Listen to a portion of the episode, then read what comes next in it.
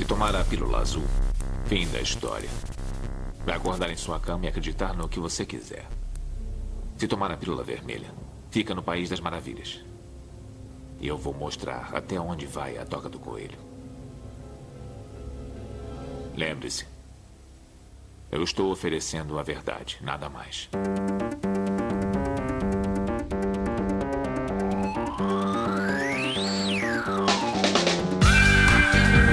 Magicando.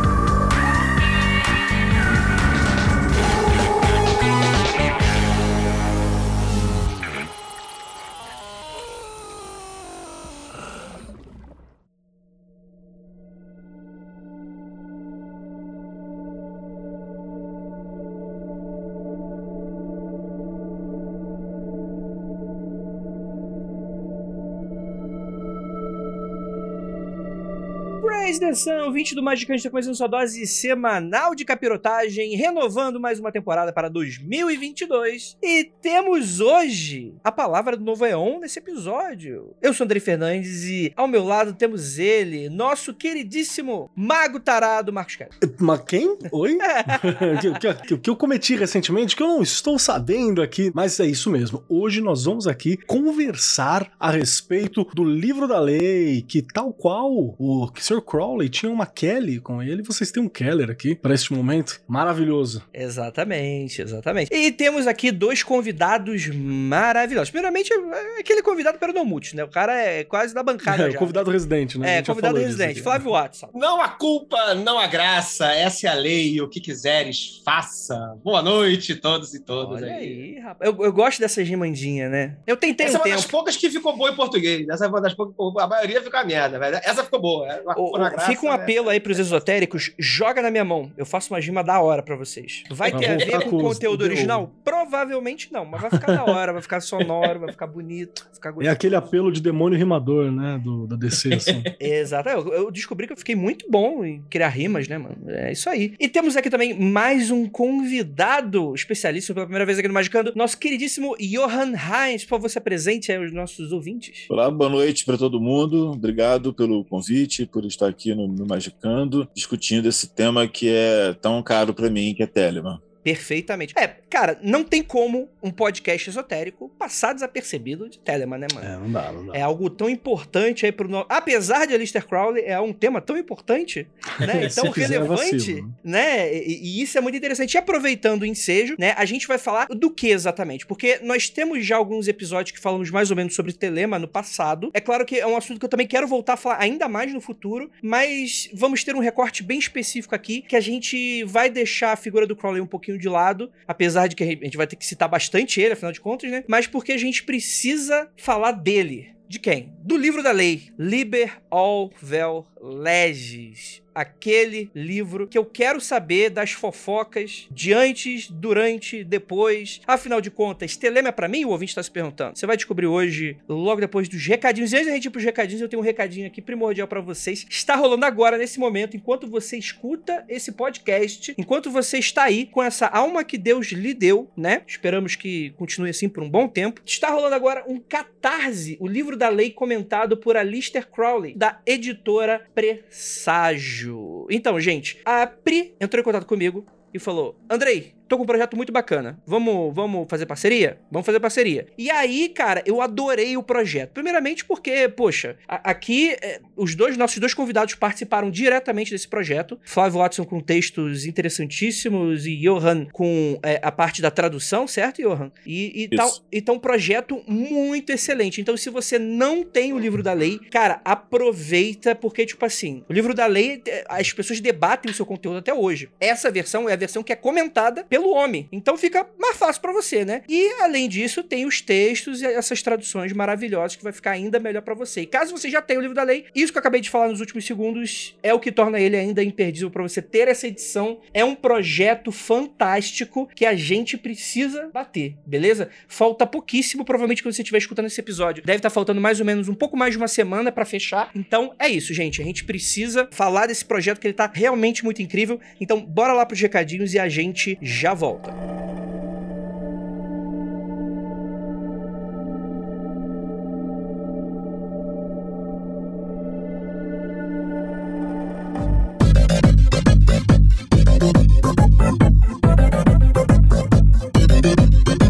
E chegamos aqui agora na recadinhos do seu Magican. Calma, ei, ei, ei, ei, não é ir aqui não, rapaz. É que o Andrei voltou aqui apenas para falar para vocês que estamos aqui com uma publi maravilhosa nesse episódio. Para quem não sabe, tá dando mole, agora no Catarse, inclusive agora mesmo, você está escutando isso aí na semana de lançamento desse episódio ou na semana seguinte, ainda dá tempo. No momento que eu tô gravando esse recadinho, que é o dia que vai ser publicado esse Magicando, restam 11 dias pro fechamento da campanha O Livro da Lei comentado por Alistair Crowley, diretamente da Presságio Editora. Parceiraça nossa, para você que não sabe, tá dando mole. O Livro da Lei é esse aqui que a gente vai falar bastante nesse episódio. Eu tenho certeza que você vai escutar, você vai ficar com vontade de comprar e saber das coisas do futuro e, e do passado e do presente e ter revelações e insights maravilhosos através dessa obra gerada aí, né? Num momento tão, tão, tão, tão delicado da humanidade, né? Que ainda estamos vivendo. E, galera, a campanha falta um pouquinhozinho para bater, mas eu tenho certeza que vai bater, zero, zero problema com relação a isso. Mas eu tô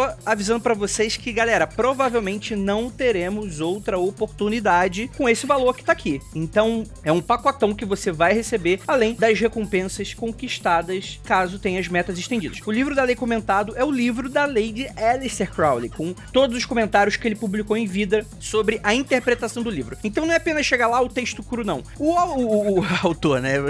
Entre aspas, né? A pessoa responsável pela sua escrita, né? Quando recebeu o livro da lei de Aiwas, no Egito, nem mesmo ele entendeu muito bem, né? A gente vai comentar bastante sobre essa história aqui no decorrer do programa. E ao longo da sua vida, ele foi publicando estudos, sobretudo no seu próprio journal, o The Equinox, as suas ideias a respeito das interpretações dos trechos, para dar a facilitada, afinal de contas, sobre o que, que essa obra tá falando. A compilação dos seus comentários foi feita primeiro por Louis Wilkinson, discípulo do homem, né? E uma cópia do seu trabalho foi encontrada entre os pertences dele quando Crowley faleceu. O que sugere que ele estava, inclusive, revisando esse material. E depois do trabalho, ele foi completado por Israel Regardier. E a versão que a Presságio está traduzindo é essa compilação do Regardier, que foi secretário do Crowley, né? O cara super responsável aí para manutenção da memória aí do homem, né? Então, além dos comentários do Crowley em si, desse grande projetão, ainda existem duas adições à versão brasileira. A primeira é a tradução de Johan Reis, né, que participa desse episódio, mandar um grande beijo para ele, que respeita inclusive a numerologia ou gematria, né, dependendo de como você encara, do texto original também em português, o que tem muita importância mágica para quem segue Crowley, né? E a segunda é a edição das notas pelo revisor dessa obra intensa, né, que é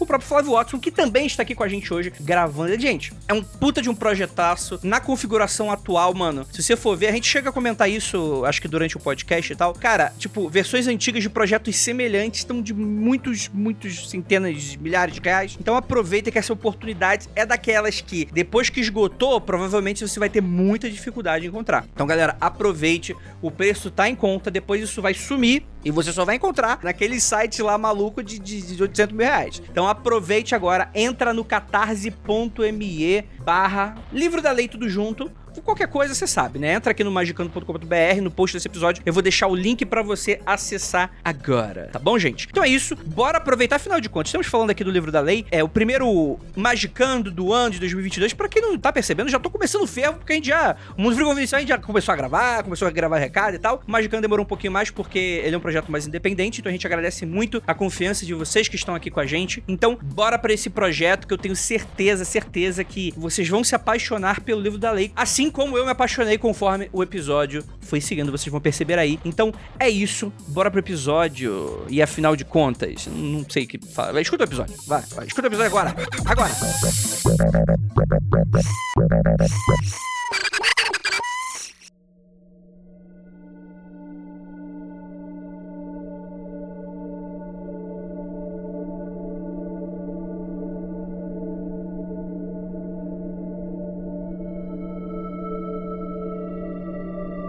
Vamos lá, gente. É, geralmente no Magicando a gente tem uma grande tradução que essa tradição ela não vai ser deixada para trás nesse 2022, que é o seguinte: eu falo uma informação para vocês ouvintes e todo mundo nega que é verdade essa informação porque eu sou burro, né? Então eu vou falar uma série de informações aqui, por favor, vocês me corrijam. Vamos lá. Telema é uma palavra grega que significa verdade. Estou certo? Não. Vontade. Vontade. Outro ver. Porra, caralho, eu, eu errei de novo, não é possível, cara. Eu, Era Tá- e, isso era só ler a pauta, hein? É só- que é Verdade Tá é escrito von- aletheia. tá escrito É von- tá escrito vontade e eu li verdade. Então, Eu só precisava realmente, ler. essa tradição É vai continuar por esse ano de 2022. Muito obrigado aí a todos vocês. Mas, cara, vamos lá. Eu, eu- eu tava lendo a, a biografia do homem, do Aleister Crowley, esse, esse ser tão, tão interessante. Qual que você tava lendo? O Olho da Pirâmide? É o do secretário dele, o Regardi. É, o Ah, Pirâmide. já regardi, é. O Ricardinho. Exatamente. É muito legal porque ele já começa abrindo o livro falando que ele é puto com o Aleister Crowley. Eu acho que nesse rolê todo mundo é puto com todo mundo, né? Com muito ressentimento e falou, mas eu vou falar do homem porque mere- o homem merece ser falado, né? E aí ele fala e tal, eu, eu ainda tô na metade do livro, então eu, eu- eu mal cheguei nessa parte da concepção do livro da lei, então eu ainda tenho muitas dúvidas, né? Mas o que a gente tá falando aqui é de um momento da vida do Crowley, né? Que é a pessoa. Se você acredita que ele de fato recebeu ali a mensagem. De, se você é mais cético, é, é o cara que escreveu, né? Ele tava num momento bem desacreditado das ideias no- nos esotéricos, né, Johan? É, no momento em que ele É, que rolou. recebeu, supostamente ou não, o livro da lei, Uhum. Ele tava meio tá chateado perguntando? com a, com a Golden Dawn, né? Sim, é, uma coisa que eu queria comentar, só antes de qualquer coisa, é que o Jean Regardi, ele, na- nessa biografia que ele escreveu do Crowley, que é mais uma biografia do tempo que ele passou com Crowley, não é, bem, não é uma Cobre a vida biografia toda, né? da vida dele, né? Assim, ele nasceu e tal, e isso, aquilo. Não. É assim, o, o que ele viveu com o Crowley. E ele fala de muitas coisas bastante desagradáveis, morreram brigados, né? Quer dizer, ele morreu brigado, né? Enfim, morreram brigados. Mas o Regardi, ele dizia, a, a- a despeito de tudo isso, que ele devia tudo o que ele era ao Crowley. Sim. Então, assim, é importante contextualizar isso, assim. Então, Uhum. os dois brigaram, barraquearam, se romperam, mas o, o Israel Hagardi jamais negou a, a importância do Crowley e o, o que ele aprendeu. Naquele momento que ele recebeu o livro da lei, ele estava realmente num limbo, porque ele tinha, não é que ele, ele saiu, né? Ele foi defenestrado da, da Golden Dawn, naquele, aquela situação toda que eu acho que toda pessoa que, é, que, que se interessa por ocultismo conhece essa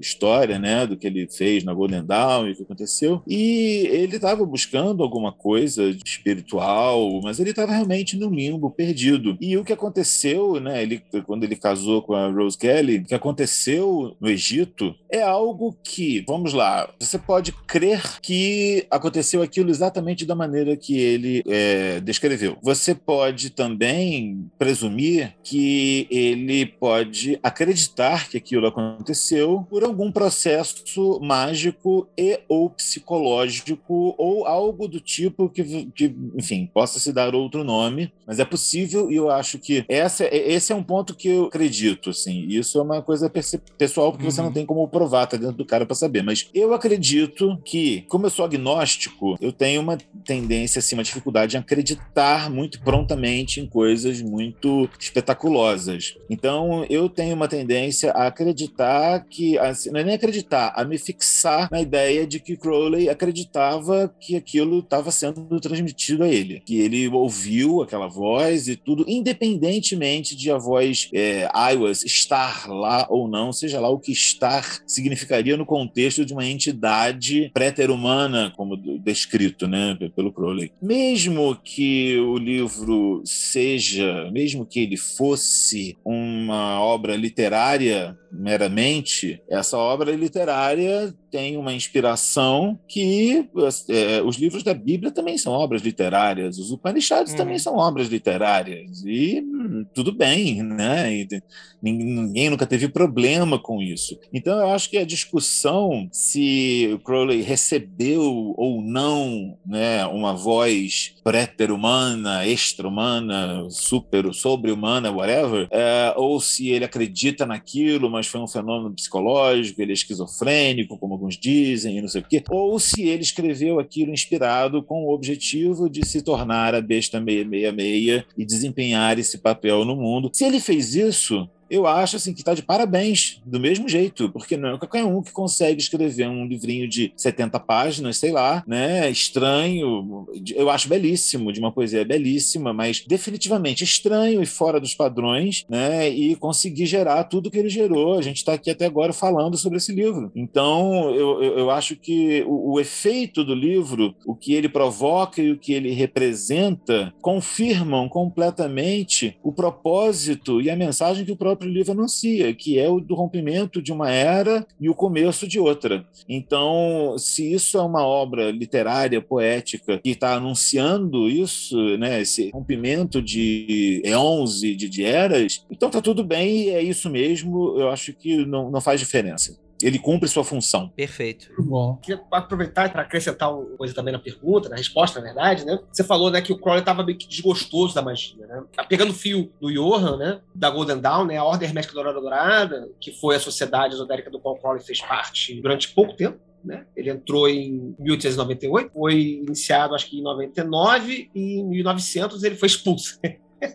rapidinho, né? Ele, ou tentar, ou enfim, foi, tentaram expulsar o, o, líder da ordem, foi o Mathers, né? Falou, bancou a que ele ia ficar, e aí porradaria comeu, gente sendo empurrada da escada, enfim, essas coisas todas. E, e enfim, mas no final das contas, a, a ordem se dissolve, né? E o Crowley, no entendimento dele, ele entende que aquela experiência que ele viveu ali, que ele tava gostando pra caralho, tava achando aquilo tudo muito, muito, muito, muito maneiro, era, entre aspas, uma fraude. Não porque nada do que ele aprendeu fosse mentira, mas porque estava baseado em mentiras. Ele descobre que, que as pessoas que ele acreditava serem grandes iniciados, em especial o Madres, os líderes da, da ordem e tal, na verdade, não eram pessoas tão incríveis como ele imaginava. E aí ele entra num, num negócio de que, porra, foda-se magia. Magia não é pra mim. Cansei desse negócio. Então, então ele vai lá de 1901, mais ou menos. Ele, em 1900 ainda ele vai começar a fazer o Abramelin. É muito engraçado, porque ele compra um lugar para fazer a operação sagrada de Abramelin. E aí, quando ele vai começar a fazer, prepara, derruba a parede, faz obras, caralho, para fazer a magia. E aí, quando tá pronto, o Madres manda um, telegrama, sei lá o que, para ele e fala: brother, vem, vem para Paris porque fudeu deu ruim aqui na Golden Dawn. E aí ele não fa... ele começa a operação, mas não termina a operação de Abramelin, vai para Paris, e aí tem o que procura toda a Golden Dawn, e aí ele, pô, é foda esse tema de magia, isso aí não tem nada a ver. E aí ele vive um momento, mais ou menos até 1903, ou seja, mais ou menos uns dois a três anos, cético, materialista, assim, com algum nível de espiritualidade, porque ele mantém um trabalho com yoga e meditação. Ele continua dedicado a esse tipo de prática mística, mas magia, magia cerimonial mesmo, ele desliga. A única exceção que tem nesse período entre ele sair da ordem hermética do Horário Dourado e a recepção do livro da lei é no, uma invocação que ele faz dentro da Câmara do Rei na Grande Pirâmide, né? Em que ele, ele, ele paga lá uma grana lá para jantar na, na Câmara Real da Grande Pirâmide com. Eu, eu, acho que foi logo que ele casou com a Rose. Eles casam em meados de, de 1903. Eu acho que é, é tipo assim, acabado de casar e foram passar a jantar lá e tal. E aí ele faz a cerimônia lá e diz que a cerimônia é incrível, que acende uma luz dentro da câmara, uma luz suficientemente forte, capaz de iluminar o texto que ele estava lendo. Mas assim, esse é, é, o único evento mágico que acontece nesses quatro anos, nesses três anos, entre 1901 e 1904. Em 1904, quando começam a acontecer circunstâncias que vão desencadear na recepção do texto do livro da lei, ele estava muito descrente. Tanto que quando, quando você lê a, as narrativas dele sobre a história, é, ele fala, cara, aquilo ali era muito estranho, não, tinha, não era parecido com nada com o que ele tinha feito. Inclusive, é, ele rejeita depois né, o texto, de certa forma, porque ele acha que o texto é bizarro. O eu lírico ele, não é o eu lírico que ele trabalha, né? Normalmente. Não é o lírico. É exatamente. A, a forma do texto é uma forma bizarra. Porque assim. O Crowley escrevia de maneira parnasiana. Exato. Né? Aquele exato. texto não tem nada a ver com não o estilo dele, de absolutamente. É. Ele até fala é, é, que os outros livros de classe A, que são os outros livros que são sagrados para os telemitas, né? o, livro, o livro do Coração Enroscado para a Serpente, o Lápis Lazuli, o, o Liber Treomatron, enfim, os outros 13 livros, 12 livros, é, eles são poéticos, são, na, né? são dos que são muito sintéticos, né? mas são uma beleza poética bem mais a cara do Crowley. E ele assume isso. Né? Ele fala: esses textos fui eu que escrevi. Fui eu que escrevi inspirado, no estado alterado. Ele não gosta da palavra estado alterado de consciência, né? mas ele fala assim: é, no estado de inspiração, etc, etc. Mas o livro da lei, o livro da lei não fui eu que escrevi. Ele diz isso várias vezes. Porque eu não escreveria aquilo daquela forma, com aquela grafia, com aquela pontuação, com aquelas letras, com, com, com aquelas mudanças de tema maluco o tempo todo. Então, é, ele estava, de fato, brigado com, com o trabalho mágico, com o trabalho esotérico, estava desgostoso disso, e aí foi atropelado por uma revelação mística doida, né? Uma nova era e etc, etc, etc. E ele não gostava do texto. Ele só vai fazer as pazes com o texto em 1909. É, se conta que o texto foi parar na gaveta, né, cara? E lá ficou por muito tempo, um ainda tempo, até é. saber o que vai fazer com ele, no fim das contas, né? E eu gostei bastante da introdução que o, que o Johan puxou aqui, porque tem uma parada muito louca que às vezes a gente Acho que por ter uma cultura onde, onde o cristianismo sagrado é uma coisa muito, muito presente, assim, nessa discussão, né? Então a gente acaba perdendo alguns valores né, de algumas coisas que talvez não sejam necessariamente por causa do, do, valor intrínseco sagrado que tem ali, mas sim pelo valor filosófico, pelo valor de ideia, pelo valor raciocínio que às vezes o produto põe, né? Por isso que isso na história da, da religião em geral, isso sempre é colocado. Por isso que a gente tem um monte de pseudoepígrafo, né? Que a galera tem uma ideia e fala assim: olha, a ideia foi muito legal, o texto é muito valoroso, só que ninguém vai ligar se eu por lá que foi o Keller que escreveu. Então eu vou lá e eu uhum. coloco que foi o rei Salomão quem fez, né? Mas isso não, não empobrece a riqueza daquilo que está sendo tratado, daquele raciocínio que está sendo colocado. Isso acontece bastante aqui, por exemplo, com os textos da Blavatsky, né? Porque a Blavatsky ela nunca fala que ela teve inspirada por nada. Então a galera fala: o que, que essa senhora está escrevendo? Só que a senhora é uma filósofa monstra também. Então você tem alguma, alguns outros valores que eu acho que, independente da origem ou do conjunto de crenças que a gente tenha, tem um valor ali que eu acho que é importante lembrar. Isso é legal porque dá pra gente levar essa reflexão também de que há algo no livro da lei, se você gosta do Crowley, se você não gosta do Crowley, se você acredita no que ele falou, se você não acredita no que ele falou, é legal porque ali você tem um, um valor e um olhar, querendo ou não, vai também direcionar muito todo o, o, meio esotérico pelos próximos anos, né? Bem, isso é muito maneiro quando a gente coloca nessa concepção, porque hoje quando a gente lembra de Crowley, para quem tá entrando no assunto, talvez vocês mais especialistas, talvez vocês lembrem de um milhão de outras coisas, mas eu escuto a palavra Crowley, eu escuto telema, né? Então é irônico você pensar que foi algo que o filho rejeitado, né, tanto tempo assim. Isso é muito interessante, né? Porque também conhecendo a faceta do Crowley de ser esse cara meio prepotente, meio, cara, eu sou o fodão, dele não aceitar aquela obra de primeira, não achar que aquilo foi a melhor coisa que ele fez na vida dele, é um, é um conceito interessante. Por que exatamente ele rejeita essa concepção? Tem uma motivação? Olha, o Crowley, ele queria ser diplomata originalmente. Então, assim, ele tinha um lado que era muito mais conservador para certas coisas do que possa parecer. E ele gostava de parecer muito mais rebelde e muito mais é, vilão do que ele era de verdade, entendeu? Tinha muita. É, o personagem, muito... né?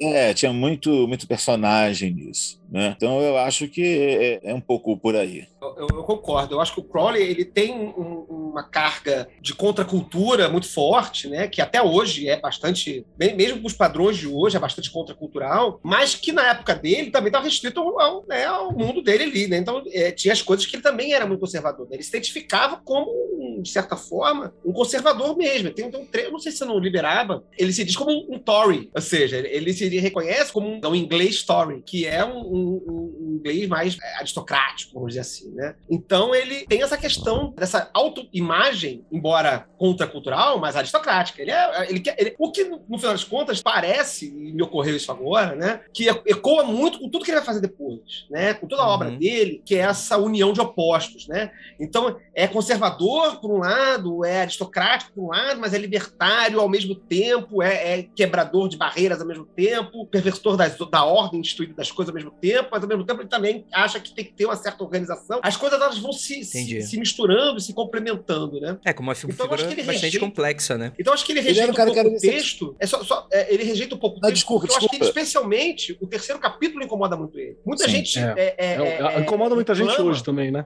É, ainda. Muita gente hoje reclama. Eu, eu sou do grupo, do, do, clube dos fãs do terceiro capítulo, mas eu, eu sou, sou a minoria.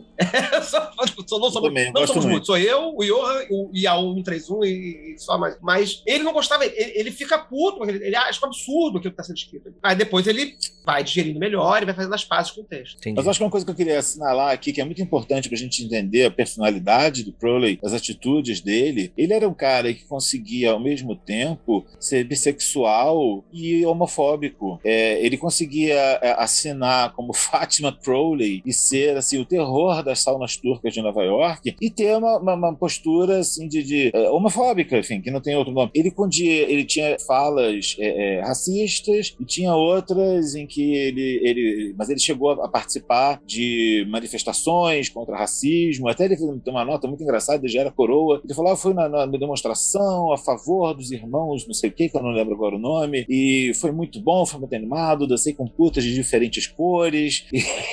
Enfim, então assim, ele conseguia ser misógino, mas ao mesmo tempo feminista ou feministo, né, entre aspas. Ele casou com a Rose Kelly para dar liberdade a ela, né? Isso é uma coisa que é importante a gente ver que o Crowley, eu, por isso que eu sou contra essa coisa de taxar o Crowley, ah, ele era misógino, ele era racista, ele era. Eu não tô negando, primeiro porque eu não idolatro o Crowley, eu não idolatro ninguém, ele não queria ser idolatrado. Quem tá nessa pira, assim, tá muito na onda errada, entendeu? A coisa não é por aí. Apenas objetivamente, né, se a gente for observar o cara, ele é, é reducionista dizer que ele era só isso, só aquilo, uhum. porque a essência dele era contraditório, mas não era um contraditório simplesmente esquizofrênico e maluquinho. Não, as coisas, como o Flávio muito bem colocou, elas vão se superpondo em camadas, entendeu? Então, que forma dele é que eu vejo isso uma correlação com a, o conceito de Krishna que toma um mar de, de, de, veneno, entendeu? E passa aquilo tudo. Eu acho que ele tinha muito a necessidade de viver além de, de si mesmo, de é, é, é, expandir os próprios limites, testar os próprios limites ao máximo. Ele era um, um experimentador da magia, né? E da vida, de tudo. Então eu acho que mesmo aquilo que ele não era, ele era. E mesmo aquilo que ele era, ele não era, porque ele vivia nessa corda bamba entre mundos e entre personalidades, vamos dizer assim. Você sabe que essa foi uma discussão que a gente já fez algumas vezes aqui, principalmente nos podcasts de que a gente dá um feedback, né, pra galera que entra em contato, porque a gente tem realmente essa mania de que, que é muito reforçado pelas redes sociais hoje, né, tô falando do nosso, nosso recorte hoje, que é muito influenciado pelas redes sociais de você chapar, né, a, a pessoa uma persona, um personagem, né, uma, uma colocação, um, um mundo 2D. E, e, pessoas que foram reais têm esse mau hábito de serem muito complexas, né, difíceis da gente compreender, ah, então é. depende do tempo, depende do momento, depende do que comeu de manhã, se evacuou na privada ou não, né, se as contas tá pagas, se depende de um monte de coisa, uma série de fatores assim. Então que fica um pouco mais complicado. E é, e é doido como existem essas pessoas, essas personagens históricas que são pessoas reais, né? Então é complicado mesmo. Vai depender do momento que você olha, do olhar que você aplica, né? Então o, o Crowley é um, uma dessas pessoas que existiram efetivamente, né? Por isso que é muito mais fácil a gente falar sobre os dots e as perfeições do Saint-Germain, né? Porque, bom, a gente não teve tanto contato físico com o Saint-Germain assim. Já o Crowley você tem histórico, você tem foto, você tem proximidade, tem BO na polícia, você tem fofoca dos outros, que é o que vai ter sobre a gente também no futuro, né? Então no é, Instagram nós somos super legais. Fora, será que a gente é tudo isso? Essa é a grande vantagem do mestre secreto, né? Ele é. não tem print para distribuir na Pronto, internet. Você, acabou. Não, você não printa o mestre secreto para poder, pra poder depois cancelar ele na internet. Exato. É, é por isso que eu tento ser a pior pessoa possível ao vivo pra pessoa não me, se decepcionar. Então é, não dá para né? esperar. Então por isso que eu erro todo o programa. É pra pessoa não já, tá ela já chega já não esperando muita coisa, né? Então qualquer que vier é lucro, né? Mas é uma pessoa odiável por conforto, né? Você odeia por conforto. exatamente, exatamente. É gostoso odiar a pessoa. Vamos lá, livro da lei. Então a gente tem esse livro que o Johan é, é, eu não conheço tanto os trabalhos do Crowley a fundo, mas o Johan tá garantindo que não tem uma lógica aquilo ter saído do, da cabeça do Crowley. Ele é menos outra... Crowley do que as outras coisas possíveis, assim. Não há muito Crowley, é. Crowley, o cara ali, saca? Você não, não vê nas configurações, né? Beleza. Claro que eu não quero ser reducionista e falar, pô, existem entidades exteriores a gente, ou é tudo questão de psicologia. Acho que essa conversa já tá meio batida, não. mas eu, eu sou muito interessado nessa mitologia telêmica, nessas entidades. O que, que são essa? O, o, que, que é essa entidade primeira que entra em contato e se ela conversa com as entidades citadas no livro, né? O que, que é isso? O que, que é esse Deixa eu traduzir então de uma, uma forma diferente. É quem, quem são os personagens do livro, sabe? Que o livro ele tem uma série de personagens que estão descritas, né? Quem são essas pessoas, esses personagens, essas pessoas que são também entidades dentro desse panteão, né? Ano retrasado, em dezembro de 2020, é, a gente fez no Calem, a gente faz todo fim de ano, a gente faz a grande festa, né? Que é a festa da morte do Crowley, né? E aí, ano retrasado, a gente fez, eu acho que foi, acho que foi, agora fiquei na dúvida se foi na festa da Lei ou se foi na festa do Crowley, mas foi num evento do Calem, eu apresentei justamente um, tem um vídeo aí na internet, que é o Dramatis Personae do livro da Lei. E aí eu falava dos personagens que compõem, né, o livro da Lei e tal, né? E são, são vários, né? Geralmente pensa três, né, que são as vozes do livro, né? O livro uhum. tem três capítulos, cada capítulo tem uma, um eu lírico né? Que seria Nuit, Radit e Horus. Mas ele tem um outro personagem que antecede todos, que eu acho que é esse que o Andrei tá falando, que o Johan também citou, que é Aiwas. Aiwas é o, é o ser que dita o livro, né? É, é, a entidade que se manifesta e que fala, né? E, então, o livro é ditado por Aiwas. Quem é o Aiwas? O Crowley vai identificar Aiwas como o seu sagrado anjo guardião. O que é, que é sagrado anjo guardião? Aí você vai lá no podcast fala é, Em algum lugar a gente já falou. Programa número 65, saiu agora aí em dezembro só sobre esse negócio aí de Sagrado Guardião. Mas, assim, resumidamente, Sagrado Guardião é uma espécie de entidade é, individual que seria representante de, um, de, uma inspiração maior do indivíduo, né? E que, segundo Crowley, não é um eu superior. Crowley não gostava dessa expressão eu superior para se referir ao Sagrado Anjo Guardião. Então, I Was era o SAG, o Sagrado Anjo Guardião do, do Crowley, né? É, que, com o qual ela ainda não estava conversando diretamente, mas que se manifesta ali para ditar esse. O curioso Existe tudo, toda uma questão, porque eu devia ter anotado para trazer para casa, não, não tem porque eu sou péssimo, mas existe todo um debate em cima do nome iWAS, né? Porque ele é escrito primeiro com S, depois com Z, depois com dois S. Tinha um caboclo lá que era conhecido do Crowley, que era um historiador, não sei de onde, lá, que se chamava, que o nome próprio dele era iWAS, era o nome, nome de o nome de família do cara. Então era um nome que havia circulando aí, mas quem dá o nome não é o Crowley, é a Rose. A, a Rose diz que quem quer falar com o Crowley é iWAS. E aí, de onde é Rose tirou esse nome? Nome a gente não sabe. Pode ser que ela tenha ouvido o nome do outro cara lá, o que era conhecido ali no, no rolê, mas ela que traz o nome, né? E aí o iWaz é essa, essa, entidade que se manifesta nos dias 8, 9 e 10 de abril e fica falando por cima do ombro esquerdo, o ombro esquerdo do Crowley, o texto do livro. Perfeito. Esse que eu tô muito interessado, assim, porque eles estão nesse momento no Egito, passando a lua de mel no Egito, e meio que tem uma certa confusão com o panteão antigo egípcio e é, esses boa. personagens. E aí eu acrescento na pergunta do André também uma outra parada, que é assim, eu, quando eu tá falando de Horus ali, ele tá falando do Horus egípcio. É, ele tá falando ali de, na verdade, era Hurquit, né? São dois aspectos de, de Horus, digamos assim. Horus seria dividido em Horpakrat e em Rahurquit, né? Então, é, é, eu acho que é isso que você está se referindo. Né? Exato, né? E exato. essas são entidades, assim como também Babalon, que é identificada como a prostituta do Apocalipse, mas não existe, é identificada por, por Crowley, relacionada com, mas não, não é colocada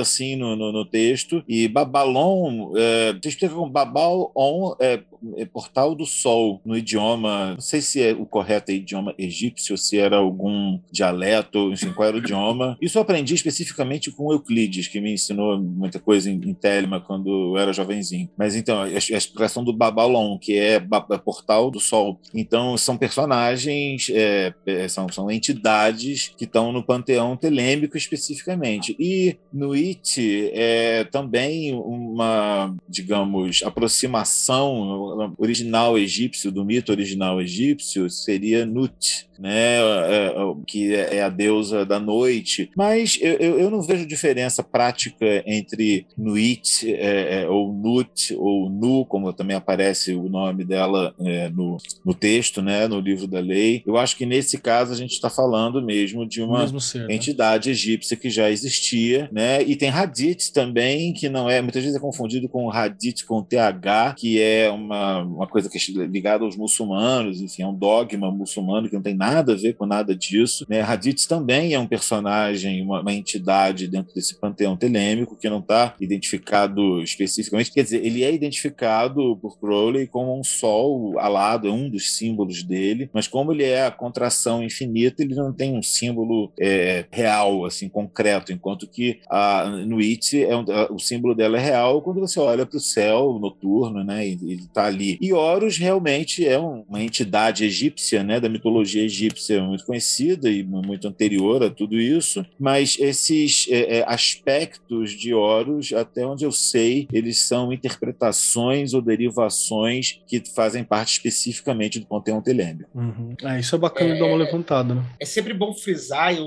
eu acho sempre, é, é, sempre importante lembrar isso, né? Que Telemann não é reconstrucionismo quemético, ou seja, não é um rolê de refazer religião egípcia. Não sei se o Crowley tinha isso muito claro na cabeça dele. Talvez não tivesse, não, não, sei. Mas não é. Até porque, além deles estarem no Cairo e, enfim, imersos numa, numa imagética egípcia, né? Porra, né? No meio do Egito. É, o cara jantou dentro do, da Câmara Real. É, lá. Mas por, então... por que, que tinha essa tara toda de Egito, né? Porque o cara veio da Golden Dawn. A Ordem Hermética da Aurora Dourada o, o, código de imagens da Ordem Hermética da Aurora Dourada era egípcio, né? É, não exclusivamente egípcio, mas fortemente influenciado por imagens egípcias, como foi tudo que aconteceu ali. É, é egitomania, né? A gente está falando aí de, é. de, um finalzinho aí, né? Certeza. É. entre o século XVIII e XIX, Egito foi a grande parada, é, é, é o viking do século XXI, é, o Egito do, do, do século XVIII e XIX. E aí, essas imagens eram muito fortes, eram muito potentes, e assim, também não sabia tanta coisa, né? Estavam se começando as primeiras traduções, a compreensão do, daquele conteúdo ainda era muito muito inicial, né? Tinha muita dificuldade de traduzir, não se tinha muito material para trabalhar. Falando de, de, nível de historiadores mesmo, né? Então, os recursos que eles tinham para identificar o que, que era tipo, religião de fato do, de 4 mil anos atrás e o que, que era invencionista da cabeça dele dali no século XX, era algo difícil. A gente tem um caso clássico, por exemplo, no próprio livro da lei, é, que é aquela parte do cabis está no cu e não o cu no cabis, né? Oi? No cu de é, quem? É, opa, é, é, que foi? Não, então, pois é. é. Eu, eu encontrei um cara, um, um gringo, eu não sei se, se, alguém falou, se algum brasileiro conversou com ele antes, mas ele, ele fala Querru e Quirrabs. Aí eu passei agora a falar também Querru e Quirrabs, pra evitar cu no cabis e cabis. Pô, mas aí fica que cu e que raba, né? Porra, aí fica é, complicado. Cara, isso. Falar que rabis é meio capcioso é, também. É, também. Não tem, não tem fuga, brasileira é foda. Mas enfim, que rab, ou, ou cabs, eles traduzem como estrela, né? É uma palavra que lá, para eles, eles entendem que é estrela, né? Só que não é.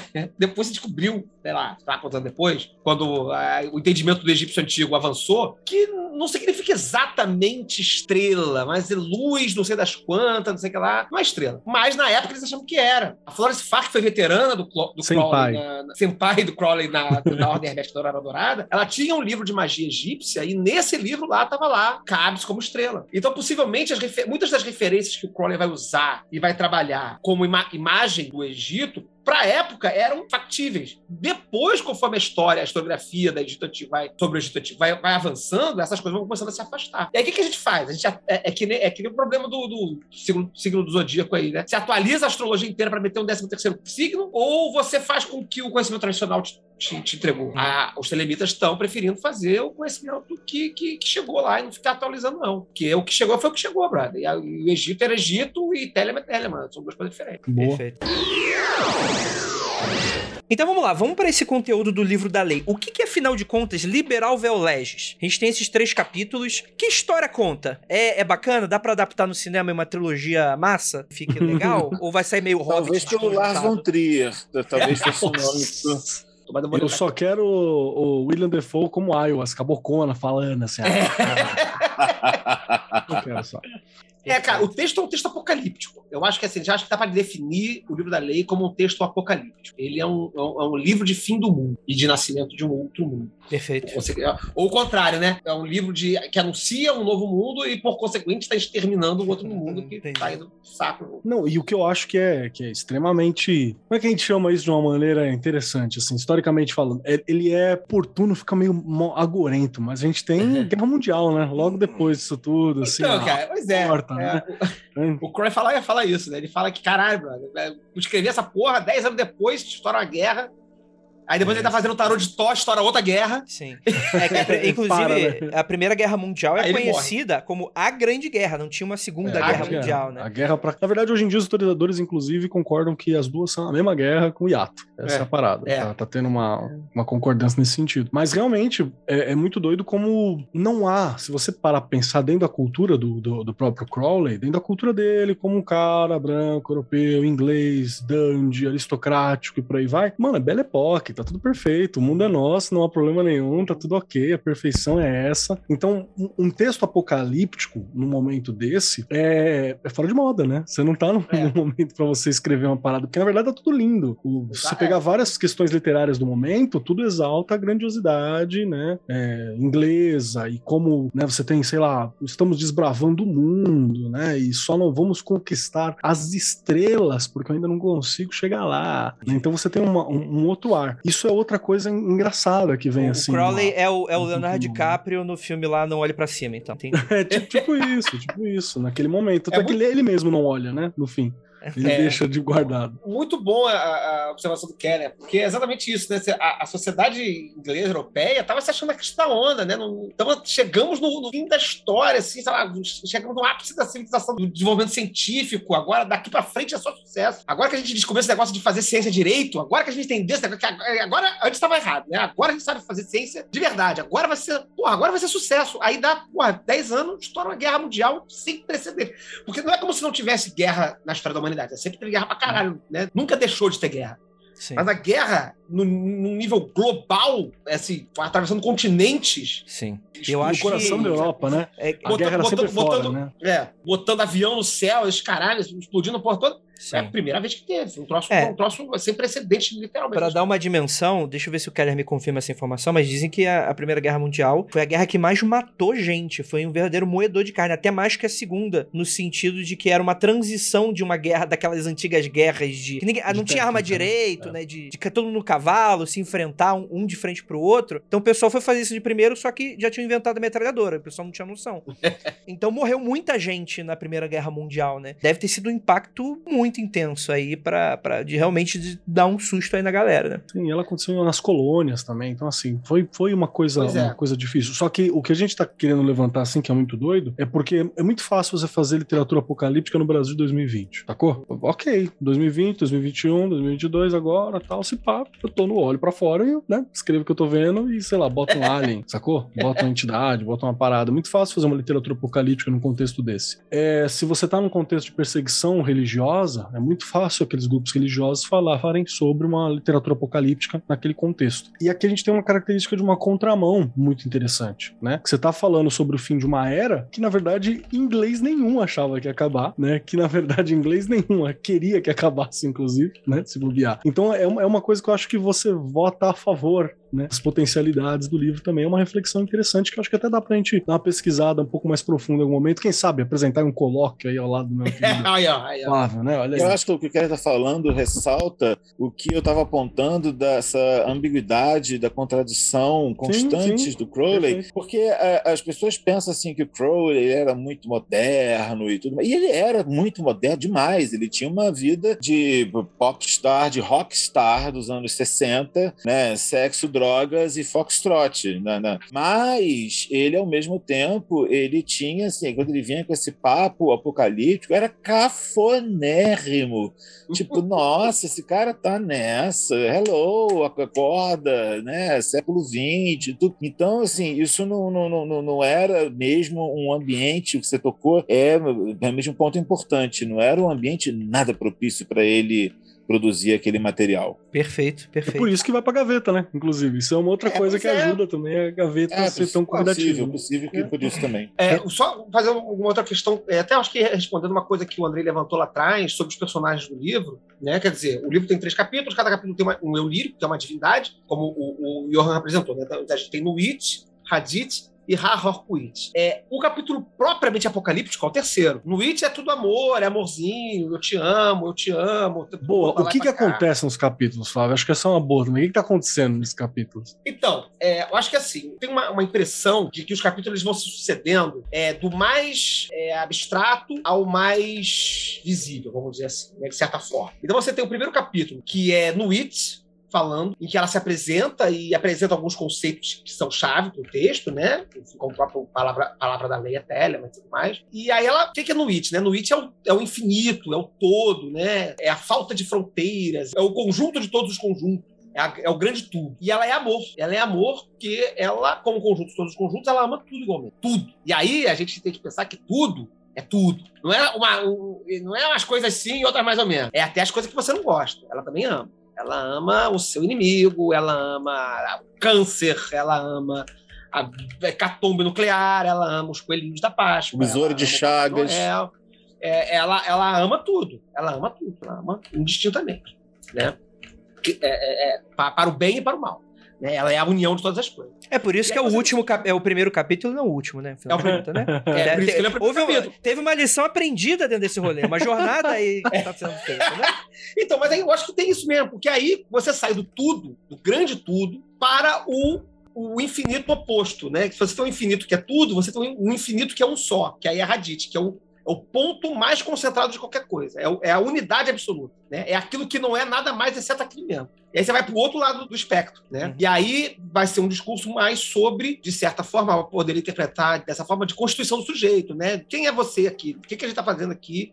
Quem é cada quem, somos nós e o que podemos ser e o que, que a gente pode fazer e tal. E o terceiro capítulo é o que a gente faz com isso, eu acho. Que aí o que, que a gente faz com isso? A gente tem o tudo, tem o infinitamente pequeno e tem o mundo. E o mundo é essas coisas se batendo, ou se integrando, ou se colidindo, ou se dando bem, ou se dando mal, ou enfim, né? E aí é que o bicho pega pra capar mesmo, e aí só desgraça no terceiro capítulo. Só bicho pegando. Perfeito. Uma coisa que eu acho que também é interessante apontar é que nesse livro comentado do livro da lei, o Crowley explica detalhadamente essas coisas, esses conceitos, né? Quem é Hadith, quem é Nuit, o que é, o que não é, né? Em, em- em três momentos diferentes, dois no, no livro clássico, né? E três no momento que a gente vai colocar, pelo menos para os dois primeiros capítulos, três comentários. Então ele vai contextualizar tudo isso, ele vai contextualizando. Então é isso que o que o Flávio está explicando, né? São informações que estão nesse próprio livro. Essa é a importância desses comentários, né? Esses comentários, acho que a gente vai poder falar mais especificamente sobre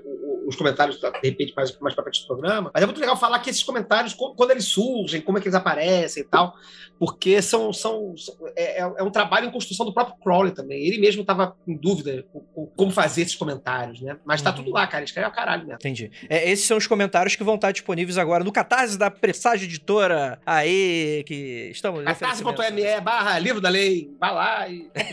É, perfeito, perfeito, perfeito. Só fazendo a propaganda do comentário também, tem alguns desses comentários que eles são inéditos, né? Você não teve publicação em português, em língua portuguesa de alguns desses Então, conteúdos é, também. São os terceiros do Dideri- o Didericis, que são os dois primeiros capítulos apenas. né? A gente não sabe se foi de propósito que ele não comentou o terceiro ou se ficou faltando, mas é o que tem. Então, olha que doido, olha que doido aí.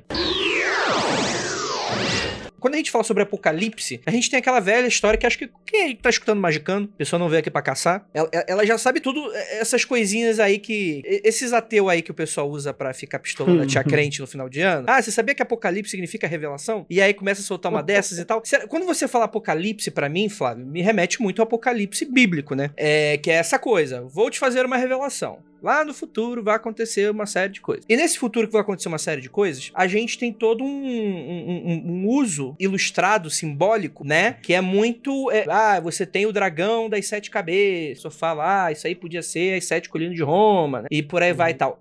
Quando a gente fala sobre o livro da lei, dá pra gente traçar um paralelo com, com linguagem? Tipo, não, não que é a mesma coisa, não é isso. Mas, tipo assim, por exemplo, esse mesmo pensamento, a gente tem uma série de códigos que vão falar de maneira muito críptica algumas coisas e precisa ser, ter uma, uma interpretação do que, que tá acontecendo. Eu não sei se eu perguntei de É. maneira burra, mas é. Não, eu acho que eu entendi, assim. É, é um texto, no mínimo, simbólico, né? Tem coisas ali que são difíceis de você levar ao pé da letra. Crowley explora bastante isso nos comentários que ele escreve, né? Ele tem certas chaves de interpretação, né? Que o Crowley oferece. É, que, eu, que eu gostaria até de, de frisar que não é porque o Crowley escreveu que você tem que concordar com tudo que o Crowley escreveu Exato. e nem também ter só as suas próprias interpretações, né? Ó.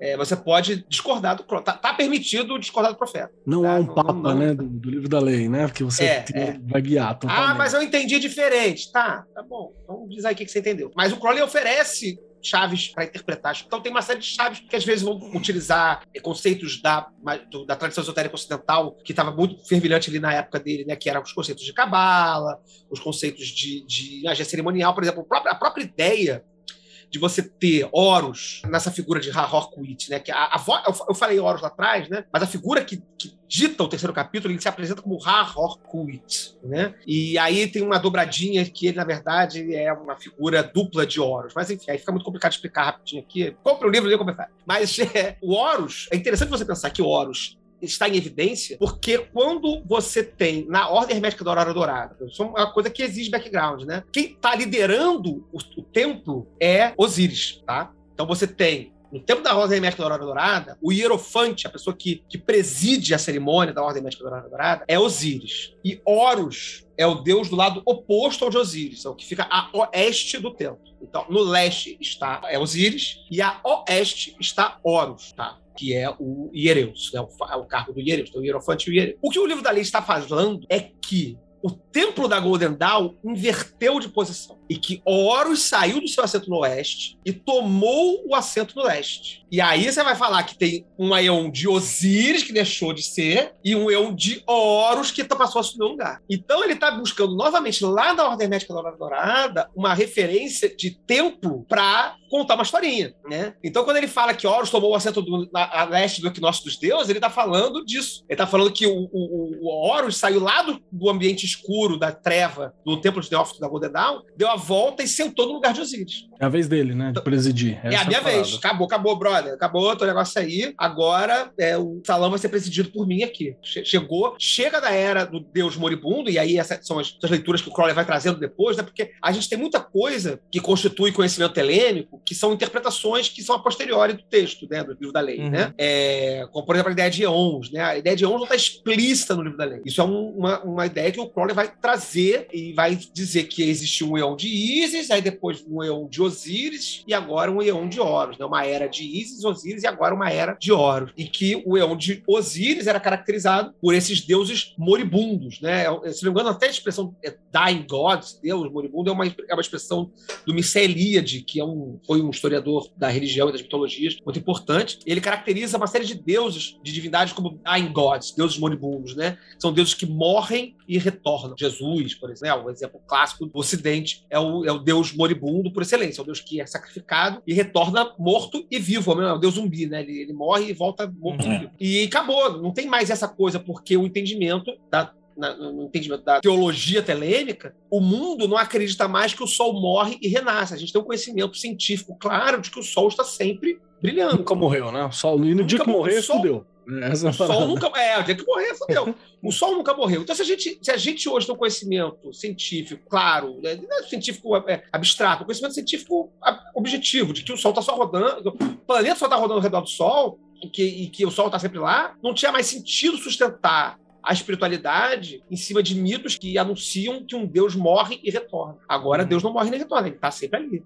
E no caso, é você, que é o Sol, você é, você é a própria estrela. Antes de eu ser telemita, antes de eu ler o livro da lei a primeira vez, que foi lá pelos meus 23 anos, mais ou menos, eu nunca fui cristão, apesar de ter sido educado em colégio cristão, ter sido batizado e tudo mais. E eu sempre entendi o Apocalipse como uma é, revelação do fim do mundo cristão, do fim do mundo de acordo com a visão cristã. E quando eu conheci o livro da lei, e à medida em que eu fui lendo e assimilando, eu passei a, a, a entender que o, o, Apocalipse, o livro das revelações, ele é realmente o fim do mundo cristão, do mundo muçulmano, do mundo do, do mundo de todos os cultos antigos, porque o mundo está sendo todo reformatado em todos os sentidos possíveis, né? E o, o, o livro da lei, ele é um livro para esse mundo novo que estava nascendo, que está nascendo, que ainda vai continuar nascendo. Então, eu acho que existe sim um paralelo muito forte entre o Apocalipse e o, o livro da lei. E eu já okay. achava que o, o Apocalipse ele tinha essa coisa de trazer uma mensagem de fim do mundo cristão. Eu nunca achei que o Apocalipse fosse fim do mundo mundo. É o fim do mundo cristão. Né? E o livro da lei meio que confirmou, totalmente Sim. confirmou essa percepção quando eu vinha conhecer. Não existe uma linguagem igual, mas é um sentido como se fosse aquela coisa, uma. aquela continuação espiritual. É, ah, é, acho que são comentários distintos do mesmo evento. É,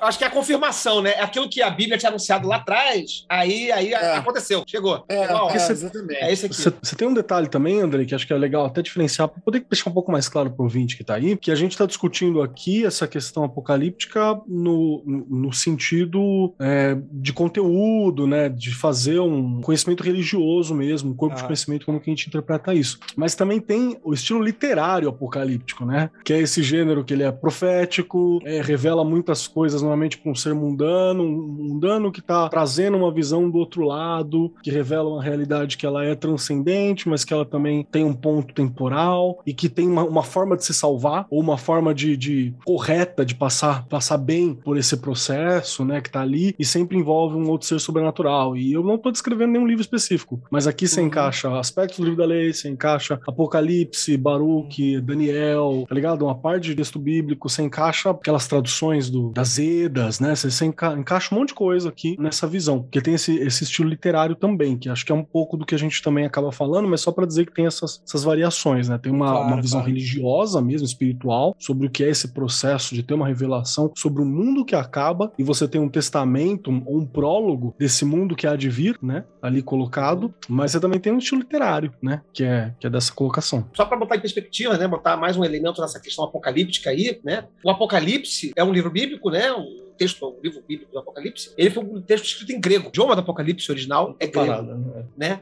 Não à toa, o nome mágico que o Crowley toma é Tomegatherion em grego, que é a grande besta. Então, há uma série de elementos que vão estar em, em ressonância com o texto do livro da lei. A figura de haver uma besta, a figura de haver uma mulher escarlate. Babylon não aparece no livro da lei, ela vai surgir lá no Liber 418, ela vai ser um outro texto, né? Vai- que vai integrar depois o Panteão Tenebro como um todo, de grande importância, mas, é, mas até a figura da mulher escarlate lá no livro da lei e tudo mais Uhum. e tal. E o próprio livro da lei tem o seu próprio apocalipse, que eu acho super interessante. Eu acho isso particularmente interessante, porque, em geral, os textos apocalípticos, como o Keller falou, eles anunciam uma, uma era final, né? Tipo assim, é o fim dos tempos, e aí o tempo acaba, e aí a partir daquele momento, tudo será para sempre daquele jeito. Então, por exemplo, Apocalipse bíblico, né? Você vai ter lá a grande guerra lá, do negócio todo lá, e aí mil anos de paz, depois guerra, e depois vai paz para sempre. Aí vai todo mundo viver nos braços de Deus e o resto vai para o inferno. E aí acaba, a história acaba. Né? O fim do mundo ele vem para sedimentar e se tornar, e tornar o reino definitivo. O livro da lei não. Ele lá no terceiro capítulo, ele vai dizer que essa revelação que está aqui no livro da lei, um dia não vai ser mais tão reveladora. Vai ter É o conceito outro. do vai, Aeon, né? Você é, vai ter, vai ter outra parada que vai substituir, vai ter outro sacrifício manchará a tumba, outro sacerdote vai, vai, vai ter o poder, outro não sei o que lá. Ele, tem, vai, vai- ele vai falando várias coisas que vão deixar de acontecer. Então, esse próprio Apocalipse, ele tenta confirmar o Apocalipse bíblico, né? Dizer que, olha só, aquilo que estava previsto tá aqui, é isso aqui que está acontecendo agora, mas depois vai acontecer de novo, e de novo, e aí outra coisa vai acontecer depois, outra coisa vai Perfeito. O que eu queria perguntar era justamente sobre isso, né? Porque quando a gente, só pro ouvinte que não entende muito desses códigos, quando a gente tá falando de Aeon, a gente tá falando aí de um grande período de tempo que não é igual, cada Aeon não é igual exatamente, não é como se fosse um ano que é sempre o mesmo período de rotação da Terra redor do Sol. É, varia, né, essa época e seria épocas de um contexto espiritual, certo? Em que a gente teria como se fosse um grande zeitgeist de milênios e Pra talvez ilustrar o que eu tô falando, é que existe essa interpretação de que esse primeiro capítulo fala de uma época em an- interpretação. E por favor me corrijam, que muito provavelmente se eu tá saindo da minha boca, tá saindo errado. Então a gente tá falando de um primeiro éon que é anterior ao cristianismo, né? Que inclusive fala dessa figura feminina, e tem, tinha- tem muitas hipóteses falando sobre o quão existia um mundo talvez matriarcal, e aí isso vai ser substituído pelo cristianismo para algo mais patriarcal, e aí a gente teria esse Pelo terceiro. judaico-cristianismo, né? Exato, exato. E, aí- e aí a gente teria esse, esse terceiro éon, que é o que foi essa virada de chave com o entregar do livro da lei, né? Ou pelo menos que anunciava, anunciaria essa virada de chave, que Sim. seria aí de- desse novo éon, que é o fim do cristianismo. Por isso que a gente tá falando do Deus moribundo, que vai sendo deixado pra trás, né? Que é o Deus da cruz, crucificado, né? Tem- existe essa leitura, não existe? Existe. Sim. Então e é lembrando também que não é só deixar a figura de, de Jesus pra trás, não. É deixar tudo aquilo que acarreta a figura também. É. Centralidade, sei lá, uma- um núcleo central religioso que define todo o outro, núcleos pastorais que respeitam lá, lá, lá, determinados conceitos de que se sacrificar é bom, saca? É, não é só pra figura. Vamos parar de usar cruz, né? Não é essa a ideia, né? A São os ideia é- deuses dos, dos antigos cultos, né? E aí tá incluído o Buda, né? Sim, o budismo sim. tem aquele dogma de que toda vida é sofrimento. E isso vai totalmente totalmente de encontro ao, ao que diz o livro da lei, a Telema, é outra onda completamente diferente. É uma proposta de morte conceitual de um velho mundo que ditou muitas regras também, isso, né? Isso. Essa ideia de sucessão dos eons, ela é um, um, um, conceito que faz muito sentido na época em que o texto foi escrito, que se pensava muito de uma forma muito progressiva da história, né? Então você ia sucedendo as coisas e, enfim, para uma finalidade, né? Um objetivo final e tal. E aí, na época, estava muito. Na, na verdade, na época não, né? Até meados, até sei lá, os anos 80 ou 90, estava muito em voga a ideia de que você teve uma, uma antiguidade matriarcal que foi sucedida por um mundo patriarcal e que aí, é, enfim, é o que a gente está hoje, né? É, no, religioso, né? No sentido de religiosidade. E já se discute que isso talvez não seja tenha sido bem assim, não. Já há estudos historiográficos que apresentam que não é tão evidente, ou pelo menos não é tão é, comum, tão generalizada a ideia de, de que houve uma antiguidade explícita e exclusivamente matriarcal, sucedida por uma, um outro momento exclusivamente patriarcal. Tudo sempre foi meio misturado, mesmo dependendo da história, do lugar e tal. Mas eu acho que para fora dessa, dessa visão de matriarcado ou patriarcado dentro do prisma religioso, eu acho que esses eons estão falando de relações com o mundo, né? Então, de uma relação mais integrada com o ambiente natural, né? Uma relação com o mundo através de uma composição com esse mundo e depois de uma, de uma relação com o mundo através de um confrontamento com esse mundo, né? Eu acho que essas vão ser as principais características do que vai ser o momento de Isis e o momento de Osíris. Um eon de Isis era um mundo em que o ser humano estava compondo com a natureza, estava co-criando com a natureza, estava sob ameaça na natureza. E, enfim, e dar um enfrentamento como um elemento da natureza. Em dado momento, o desenvolvimento tecnológico torna tal que o homem começa a dominar a natureza né? A, uhum. a, torcer a natureza, a controlar a natureza. E aí tudo isso vai começando a se criar uma série de dogmas de controle, de restrição, de aprisionamento, de, enfim, uma série de, de cercas, né? O mundo passa a ter cercas. O mundo de Isis, o Eon de Isis era um mundo sem cercas, vamos dizer assim, né? E depois o mundo passa a ter cercas, passa a ter controle, passa a ter restrição. E agora a gente vai ter que ver o que vai fazer aí com esse novo mundo aí. Né? Parece que a ideia é ter menos cercas, talvez não, né? Ou não ter é cercas, ou ou, ter, ou negociar melhor essas cercas aí pra gente, né?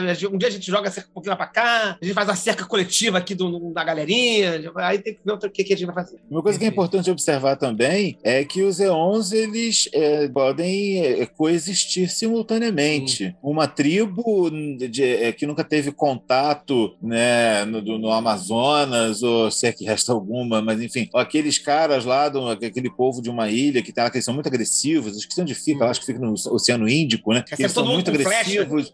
é, exatamente. Ninguém consegue chegar lá de jeito nenhum, porque eles matam mesmo e tal. Tipo, eles estão no Neon de Isis, eles não estão não, nem de Osíris ainda, eles chegaram de lá. Eles estão, né? Então, assim, é muito importante a gente entender também que o, Eon não é um, um evento, assim, mágico, coletivo, é, que acontece, ah, pronto, agora todo mundo, não é que nem assim, a gente tá no nosso entendimento, assim, são tantas horas da noite agora, como seria também, como será, do nosso ponto de vista, para os caras que estão na, na, ilha lá atacando flecha, né? Mas é, é, é, o mundo em que eles vivem, a era em que eles vivem, não chegou nem a era de Osíris, né? E tem gente, tem, tem lugares em que se vive plenamente a era de Osíris ainda. E a gente vê que há lugares, boa parte do, do, do mundo, alguns países, em que o, a era de, de Horus, de Rahurquit, ela já está, se não totalmente presente, porque não está mesmo totalmente presente, mas ela já dá assim as suas seus sinais mais evidentes, né? Tudo isso ao mesmo tempo.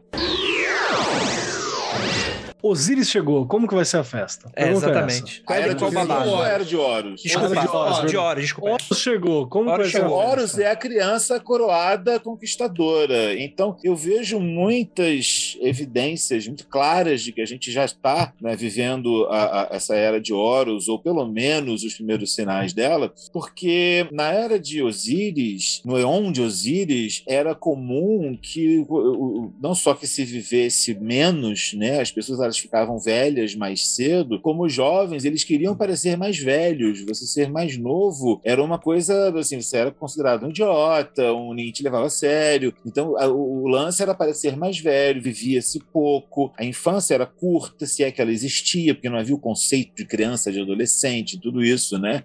Eu tô com 53 anos, quando eu tinha 10 anos de idade, 53 anos seria obrigatoriamente, necessariamente um vovô, entendeu? De boné jogando xadrez na praça, entendeu? Como eram os, os caras da minha idade nessa época. Isso não existe mais. Então, assim, não só numa questão de postura, de vivência, as pessoas estão muito mais jovens por muito mais tempo, as cirurgias plásticas, procedimentos, a, a expectativa maior de vida. Então, assim, como as pessoas estão vivendo mais, elas estão ficando jovens mais tempo, elas estão mais infantilizadas também é, é, o outro lado disso, né? É muito comum a gente perceber que as pessoas estão, de, uma maneira geral, ficando cada vez mais infantilizadas e a eleição de figuras como Trump ou como Bolsonaro é uma prova disso. Não só, assim, pra, vou deixar para além da coisa do mau caratismo de qualquer outra coisa, a gente tem que ver que são é, é, figuras infantis. O do Donald Trump é uma figura que parece um bebezão é, com, com deficiência cognitiva severa, né? Que não consegue. E a figura dele, aquela coisa gorducha, rosada, né? Que me desculpe os bebês gorduchos e rosados, eu sei que é uma comparação terrível, mas existe assim, aquela foto dele famosa, ele de braço cruzado assim com a Angela Merkel e todos os líderes assim em volta dele, e ele ali assim, com aquela. A foto só né? falta emanar aquela vibe assim de batendo pezinho, não quero, não quero, não vou, não vou, né? Então, uma coisa bem, bem infantil no sentido de imaturidade extrema. Então, tudo isso está aí na nossa cara e eu acho que reflete muito o zeitgeist da, da, da era de Horus da Kukwit. Quando é que termina? Que eu já tô cansado dela, eu acho. que, qual, qual o próximo Não, tem mesmo? aspectos positivos. Vai demorar. Aspectos positivos, vai demorar. Agora, agora tem que esperar aí uns milênios aí. Mas olha só, porque assim, eu acho que tem, tem uma coisa que, porra, acho perfeito. Eu acho que Johan falou uma coisa que é muito legal. Outra diferença clássica do texto apocalíptico em geral, para este texto apocalíptico em particular. Né? Em geral, quando você anuncia um fim de mundo, né, é dentro de uma religião, você está falando que a sua religião se deu bem no grande esquema das coisas e que vai ficar todo mundo feliz dali para frente, é porque Deus, Deus venceu. Deus é 10, Deus é mais, e quem não fez parte da rodinha foi, foi para outro lugar. E aí acaba a história e vai ser todo mundo feliz para a eternidade. Né? Então a gente já viu que no livro da lei não tem isso, ele, ele prevê que este momento encerrará e será sucedido por um outro. E uma outra coisa que eu acho interessante pensar é que esse texto ele não está prometendo necessariamente um mundo sem problemas um mundo perfeito, livre da dor. Ele diz assim: é, se você não quer sofrer, eu te, eu te dou uma dica aqui. Você, é, a solução é faz o que você quiser. Vamos começar por aqui, né? Faz o que você quiser, e aí a gente começa a ver o que, que dá para fazer, né? Perfeito. Mas não quer dizer que o mundo vai ser um mundo maravilhoso de é, leite e mel. Não, vai ser um mundo difícil. É um momento histórico, espiritual, que vai ser caracterizado por conflito. Eu acho que é isso mesmo. E isso vai vir para o bem, vai vir para o mal também. Né? No sentido de bem e mal, no sentido de que aquilo que pode me beneficiar, e às vezes não às vezes também pode não ser tão benéfico para mim, né? Mas isso não é uma questão de uma promessa religiosa, é uma questão de constatação de fato, sabe? Então, se você olha para o mundo, é só olhar, só, como o cara falou isso do, do, do, programa, é só abrir a janela e olhar para fora. Não precisa, você não precisa fazer uma abstração religiosa muito complexa, não. É só abrir a janela, cara. O mundo tá aí. E eu acho que, de repente, esse, esse texto ele funciona mais como um toque de amigo Falei, galera, tipo assim, olha só, o mundo agora funciona assim. Antes funcionava desse jeito aqui, era uma merda. Agora funciona desse jeito aqui. Não que vai ficar muito melhor, mas se você quiser se dar bem aqui, escuta o que eu tô te falando. Que aí a sua chance de se dar bem é melhor do que se você continuar fazendo o que você fazia antes. Entendi. O manual, de, manual de instrução. Assim, né? É. É uma manual de instrução. Uma mudança de paradigma, né? É. E se você ficar navegando no paradigma anterior, você vai ser o, a página de meme do, do Facebook bonzinho só se fode. É, porque vai, né, você vai ficar se fudendo sendo, sendo osiriano no mundo que é, porra, espada e, e, e, lança e sangue, né? Eu tô falando aqui em termos muito pesados, né? Porque às vezes a gente pensa é, uma mensagem de novo mundo de uma forma muito luminosa, muito de, de amor e tudo mais. E que eu acho que tem isso sim, mas não é só isso. Eu acho que ele tem tudo. Como a gente falou lá atrás de Nuit, né? No It é tudo, né? É o amor incrível, maravilhoso, a paixão por todos vocês que eu sinto aqui no meu fundo do meu coração. Mas tem gente que não me ama e, e eu vou ficar triste com isso, que eu, eu, também não amo as pessoas e a vida segue. Até eu virar mestre do tempo e amar todo mundo. Aí vai ser outra história.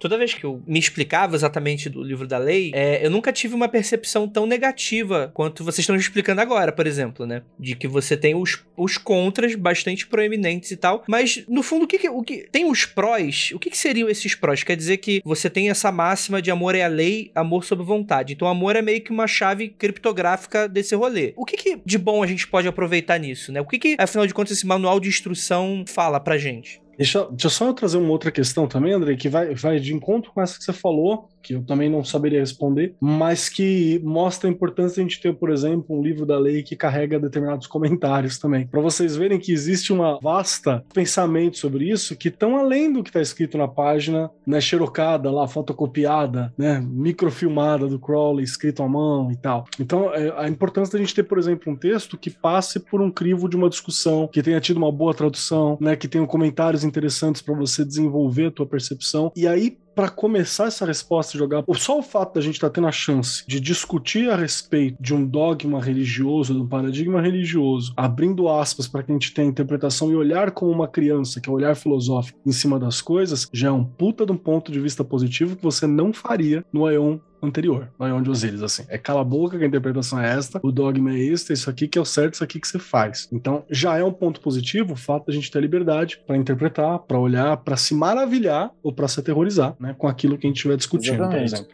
Uh, essa boa nova, né, da liberdade é que você tem obrigação de, dessa liberdade, ou seja, tu não tens direito a não ser fazer a tua vontade. Mas por que disso? Porque essa obrigação de você fazer a sua vontade? Porque quanto mais o que eu aprendi e apreendi do livro da lei de Telemann é que se cada uma das, das pessoas, cada um dos, dos, seres humanos, se nós formos radicalmente, essencialmente e inegociavelmente nós mesmos, cada vez mais, isso vai fazer com que a gente cumpra o nosso função enquanto peça de uma engrenagem maior que é o todo. E isso vai tornar a engrenagem muito mais azeitada. Quer dizer, existe engrenagem perfeita e é aquilo que o Flávio está falando, vai ser perfeito, vai, vai ser sem problema? Não, isso não existe. Isso não tem como existir num mundo material que precisa de contrastes e né, precisa do quente ver o frio, blá, blá, blá, blá. Mas eu acho que a, a grande mudança de paradigma é que nos eons anteriores você tinha a coisa de se enquadrar no grupo, de você se uniformizar, de você fazer parte de um todo igual né? E enquanto que no Eon de Horus, a ideia não é um individualismo darwiniano nem nada disso, mas de um individualismo no sentido de você se autocultivar ao máximo para que assim você possa extrair o seu melhor e naturalmente devolver o seu melhor para a sociedade e o seu melhor é o que você faz de maneira mais espontânea, de maneira mais feliz, de maneira mais livre. Então eu acho que a coisa vai por aí. Perfeito. Eu acho que eu, queria complementar que eu ia falar a mesma coisa, assim, né? De, eu acho que a, a, grande boa nova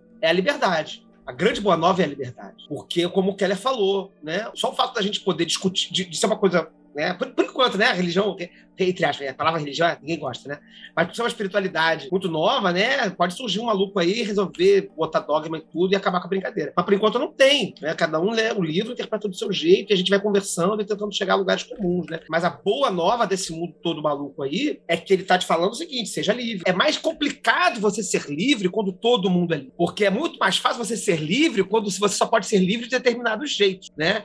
Quando você já tem uma forma de liberdade. Você pode ser livre até aqui, né? Você pode ser livre desde que você seja branco, cristão, rico, sei lá o quê, né? ocidental, né? Uhum. carro do ano, TV a cores paga imposto, pistolão, essas coisas. Né? Então, mas o que ele está dizendo, não, você não precisa de tudo isso para ser livre, você só precisa ser livre. Claro que, enfim, uma série de debates. E, e sabe lidar com o dos outros, né? E aí, que é o que eu falei lá atrás do conflito. Quando você não tem mais parâmetro de onde até onde vai a liberdade, essas coisas começam a ficar borradas, você começa a colidir, né? Você começa a ter conflito. Tem uma liberdade que tem conflito, né? E que eu acho que pode passar problemas muito complicados nesse ajuste inicial, vamos dizer assim, mas que é potencializador de, de descoberta, de novidade, de novos atritos, de, novas, de novos desenvolvimentos, né? de novas experiências. Então, eu acho que é essa a grande sacada. Eu sempre penso nisso. Eu acho que o livro da lei ele não está tanto dizendo algo como seria melhor se fosse assim. Ele está simplesmente dizendo é assim. Não, é de outro jeito. Se não for assim, você vai sofrer. Você vai ficar com sofrimento. Você vai ficar infeliz. Você vai ficar triste. E aí ele vai encontrar uma série de, de ecos com outros filósofos, né? Enfim, que vão ser depois reapropriados, como por exemplo Nietzsche, que vão falar dessas questões de, de potência, de vontade de viver, de vontade de potência, etc, etc, que geralmente são muito mal lidos pelos telemitas, mas que em algum momento guardam sim essa, essa, essa semelhança de você estar tá buscando uma vontade de viver, uma vontade de vida, né? E não de repressão, de restrição. Existe liberdade sem responsabilidade, carnal? é o tipo de pergunta que varia, né? Não. Tudo tem, tudo tem causa e efeito. Se você tem liberdade de cometer um ato, esse ato ele vai causar consequências e você não tem como não sofrer ou sofrer, ou, enfim, você não tem como se desviar dessas consequências, né? Isso não existe. E esse é o jogo das coisas, né? Existe essa leitura rasa e tendo em vista algumas pessoas que eu já vi no Facebook, às vezes não tão rasas ainda, de a pessoa acreditar que o, telemita acha que pode fazer qualquer coisa a qualquer momento, que não é verdade, né? O telemita não acredita nisso isso, né? É meu, ele pode fazer qualquer coisa a qualquer momento. Assim, assim poder pode, poder, né? Poder, pode. Né? Agora, o que, que vai acontecer daí? Né? Quer dizer, né? Aí tem que. A, a outra pessoa também pode fazer Poder pode, mas é, é, bobeira você achar que, né, que é, nada você acontece. achar que isso tá, é, o livro está dizendo que você pode fazer o que você quiser. Ele não está dizendo que vai dar certo. Você vai, né, é, necessariamente, assim, porque às vezes você... É, aí entra uma, entra uma discussão um pouco mais abstrata, né, de, de, de negócio de verdadeira vontade, que não tem no livro da lei. No livro da lei ele fala de vontade pura, não de vontade verdadeira, né? Vontade verdadeira vai ser um conceito que o Crowley vai desenvolver depois. Mas o livro da lei fala de vontade pura. Vontade pura. E aí eu fico pensando em vontade pura, é o quanto que uma ação, de fato, é pura de propósito. Ou o quão uma ação é, na verdade, desculpa ou calcada em outros motivos, em outras coisas, em outras. Quanto uma. É uma palavra que eu gosto muito, porque, enfim, eu, eu, eu curto esse rolê, mas o quanto uma ação, o quanto um fazer é autônomo de verdade. Uhum. Né? Porque você está fazendo o que você quer ou você está fazendo porque você quer ganhar mais, ou porque você tá com preguiça, ou porque você não gosta de fulano, ou porque você quer beijar na boca muito hoje. Quer dizer, o que, que você tá fazendo é porque é o que você quer fazer, ou porque você quer fazer uma outra coisa e aí você usa essa primeira coisa de disfarce. Esse tipo de debate, que ele é mais sutil, mais refinado, né? E que vai gerar esses debates sobre fazer verdadeira vontade, fazer uma vontade pura, fazer qualquer coisa, né? fazer o que te agrada, né? São comentários que o Crowley vai fazer depois, não é fazer o que tu queres, não é fazer o que você deseja, não é fazer o que você quer, é o que você gostaria de fazer. Fazer o que você quer é fazer o que você quer, puramente o que você quer a essa altura da vida, assim, com, com, muito tempo como telemita, eu percebo claramente que todas as vezes em que eu me deixei, não é que eu me deixei conscientemente, todas as vezes que eu inconscientemente me deixei a, a levar por um instinto que eu só do qual eu só fui tomar consciência tempos depois e que só vim a entender as consequências mais adiante ainda é que eu percebi a diferença que fez o livro da lei e eu aceitar a, a, a palavra de Telemann e tudo isso, a diferença que fez na minha vida, que foi quando eu entendi que eu precisava buscar essa essência, essa coisa do ser radicalmente eu mesmo e tudo mais. E hoje em dia eu vejo claramente que essa vontade, seja ela a vontade pura ou a verdadeira vontade, eu não saberia qual das duas sutilezas aí seria o caso a que eu estou me referindo, mas ela age, pode agir de uma maneira que é inconsciente e que quando você vê mais à frente, você veja, eu, não é possível que não tivesse uma parte de mim que sabia o que estava acontecendo, porque isso previu, isso viu o que, que ia acontecer depois. É, eu não sei se estou me fazendo claro, assim, mas eu, eu, o que eu estou querendo dizer é que eu sinto um padrão muito, porque eu tive uma vivência de quase 10 anos com a Mork e com outras linhas esotéricas, né, desde os 15 anos que eu comecei a estudar isso, né, e foi com 23 para 24, ou seja, quase 10 anos depois, que eu me, me descobri me coloquei como, como telemita. E eu vejo que houve uma diferença de padrão nas minhas opções, nas minhas reações, no meu comportamento, e que foi, inclusive, teve a ver também com a adoção do meu nome, Johan Reis e tudo mais, e que eu, eu vejo que isso me conduziu a um lugar que muitas vezes a minha vontade consciente era, nossa, eu queria estar. Por exemplo, vou dar um exemplo bem claro. Eu, durante um bom tempo da minha vida, assim, eu já morei em Nova York, York, já passei muito tempo é, na Holanda, em Amsterdã, em Roterdã, e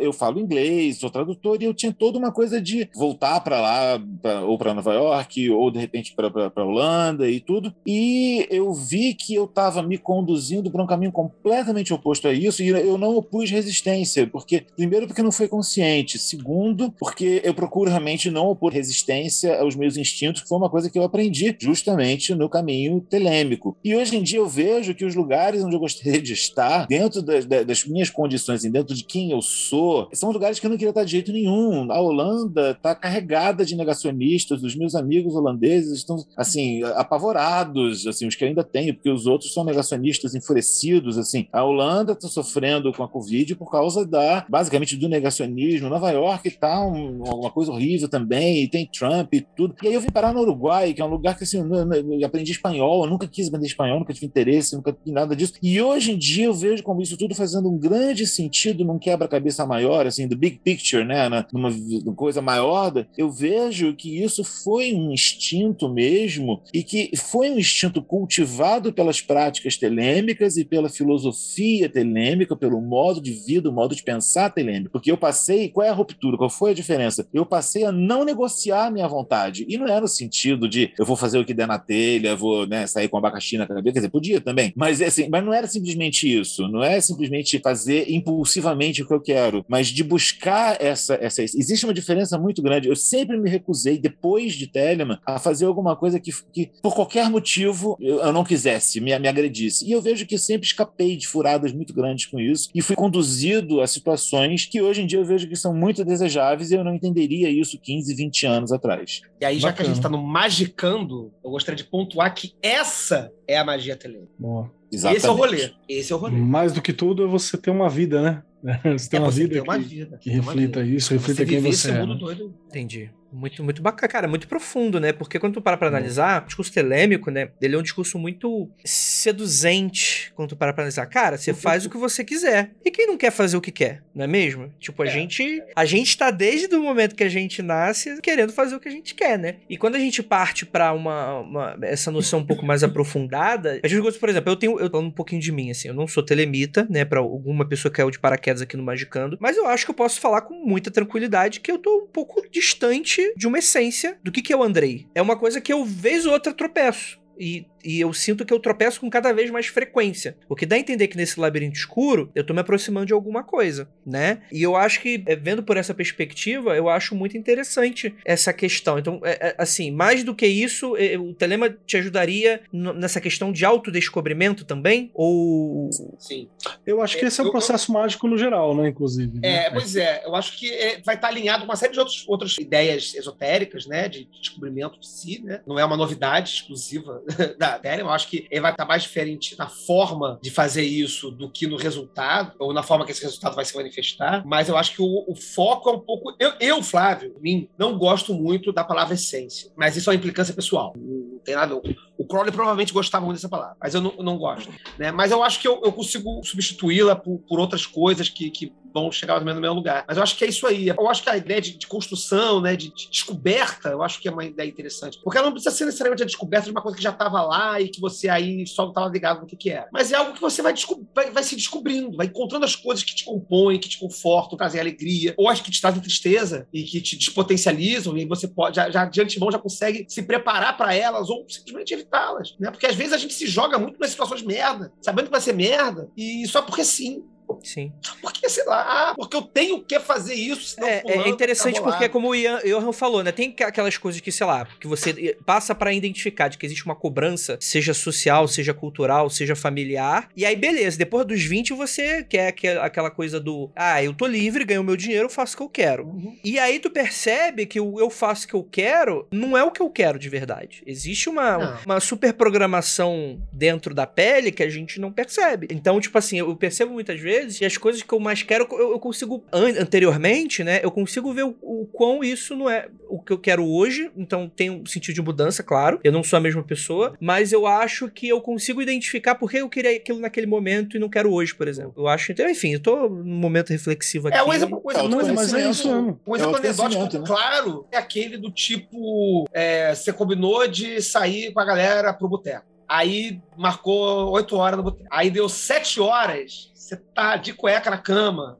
com duas latinhas de cerveja do seu lado, pensando assim, porra, brother, mó preguiça. Uhum. Vou não. Vou ficar aqui vendo anime sozinho em casa, porque eu não tô afim de ir pro boteco. Mas eu adoro boteco, mas, mas hoje eu não tô afim. Mas aí eu vou, porque você vai pegar mal. Cara, aí, brother, aí tá o erro. É, Aí não perdeu. Aí, aí, aí perdeu, aí perdeu o jogo. Aí, aí teu brother te liga e fala assim: porra, maluco, cadê você? Tamo te esperando. Aí você vai, aí vai piorar a história. Você vai inventar uma desculpa. Não, é que minha avó, musculação, meu gato tá com.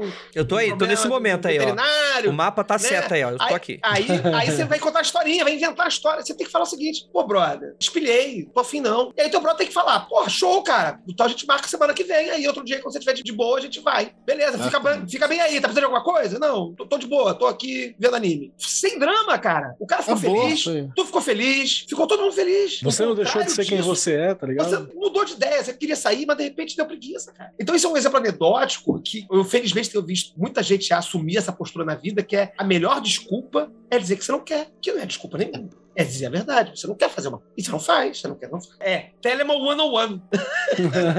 O Crowley, ele, ele disse, parece que ele tem uma carta que ele escreveu para um, um dos filhos dele, né, que, que ele deixou aí no mundo, com algumas instruções, e numa delas ele diz: jamais minta para ninguém, porque mentir é uma demonstração de fraqueza. Você só mente se você teme a reação da pessoa para quem você está mentindo, e isso faz de você um fraco. Então, jamais minta. Polêmico. Ah, é, ah, é, tá vendo? E de novo, isso aí não quer dizer que o cara consegue seguir isso, né? Mas é um norte. Não, Mas isso não é, significa exato, que é. se você tá com É. 2 quilos de cocaína de debaixo do, do- do- do- do seu carro e o policial te para e você fala assim, ah, o policial fala, "Ô, olá, o senhor possui drogas em seu carro? Você fala, sim, policial, possuo 2 quilos de cocaína. Mas, por favor, quem está se retirando do carro para que eu possa estar te algemando e para que eu possa estar te conduzindo à polícia para que você possa estar sendo encarcerado. Sim, eu falei a verdade, eu não temo, sou telemita. Não é nada disso, né? Pelo amor de É, Deus. não é isso, Mas aí, é quer dizer, se a pessoa tem que explicar isso pra pessoa, né? Volta 15 casinhas lá e depois a gente conversa, né? Ma- Mas você quer ver, Dede, um rolê da hora desse, dessa parada telemita e também tá ligado na magia, que eu acho que ter uma atenção pra isso é algo também que acaba sendo uma herança do livro da lei também. Porque tinha uma preocupação com isso nas ordens esotéricas? Tinha, mas hoje parece que é uma, tem uma coisa geral. Uma coisa assim de que eu quero viver bem e vou usar magia para viver bem. Isso é uma herança bem forte do conceito telêmico, assim, né? Mas vamos lá. E antes você não tinha tanta essa preocupação em, em vários, em vários locais. Mas para pensar o seguinte. Que Andrei você seria se você não tivesse se envolvido com essas questões no Magicando e no Mundo Freak? Porra, mas até aí, mano, se minha mãe tivesse roda, ela seria bicicleta. Eu não fico perdendo. Então, mas tô falando. Eu não fico perdendo muito meu tempo com isso. Não sei, ué. Mas tô falando que você tem uma visão aí, tá ligado? Entendi, tem uns sim, conceitos. Sim. Não, é, eu é ia montar na é- sua mãe se ela tivesse. com ela. Ao respeito, é rapaz. só pra dizer. Não, mas tô falando que é essa parada, assim. É... Você Não, mas tem uma- claro, uma, claro, uma visão, claro, né? claro. Não, e- uma- há um- caminhos que são abertos quando você começa a tomar uma determinada postura, né? É que acho que é meio infantil a gente é, ir no. Parece coisa de coach, né? O caminho da felicidade. Acho que não é bem isso Uhum. o rolê, assim. Mas é. Talvez seja um pouco dessa coisa Não, de você evitar a vida de restrição, né? Porque, tipo assim, É, não é que você vai virar o. Porque você vai trazer muita dor, inclusive, pra você, É, até mas você não- acostumar, até seus então, amigos acostumar. Mas não é que você vai ser o super-homem que você vai pular da janela e você vai sair voando. Mas é o sentido que, tipo assim, inclusive você pode pular da janela. Uma queda é um tipo de voo. E vai ter uma questão que vai acontecer ali. Mas às vezes você não se importa com esse rolê. Você quer ser um super-homem durante dois segundos da tua vida. alguns cogumelos só são comestíveis uma única vez. E talvez as Exato. pessoas ao seu redor não te entendam. Mas aquele ali vai ser o momento, Birdman, que você sai voando na janela ali. E o É, final o, o, o- é do filme, né? Acho que assim, tem- tem- a gente tá falando aqui de, de coisas que às vezes, pra muita gente, é porque assim, quando eu tô conversando, sei lá, com o Johan ou com o Telemitas e tudo mais, e até com vocês que não- não são telemitas, mas que a gente conhece, a gente já né, compartilha de um, de um conjunto de códigos, mas a conversa fica muito mais fácil. Mas quando a gente tá falando com pessoas que não são, o papo fica mais complicado, porque é claro que se você for pegar todos esses preceitos e começar a. Aí ao, ao fim deles, vão começar a surgir diversas contradições, né? Diversos poréns. E eu acho que isso não é falha do sistema, é porque o sistema ele exige é, é, profundidade no debate. Ele exige uma série de aprofundamentos para você ajustamentos, refletir mais né? sobre, é, de ajustamentos para você ir nas contradições dele e tentar resolver essas contradições. Existem várias propostas, existem vários textos. O Crowley passou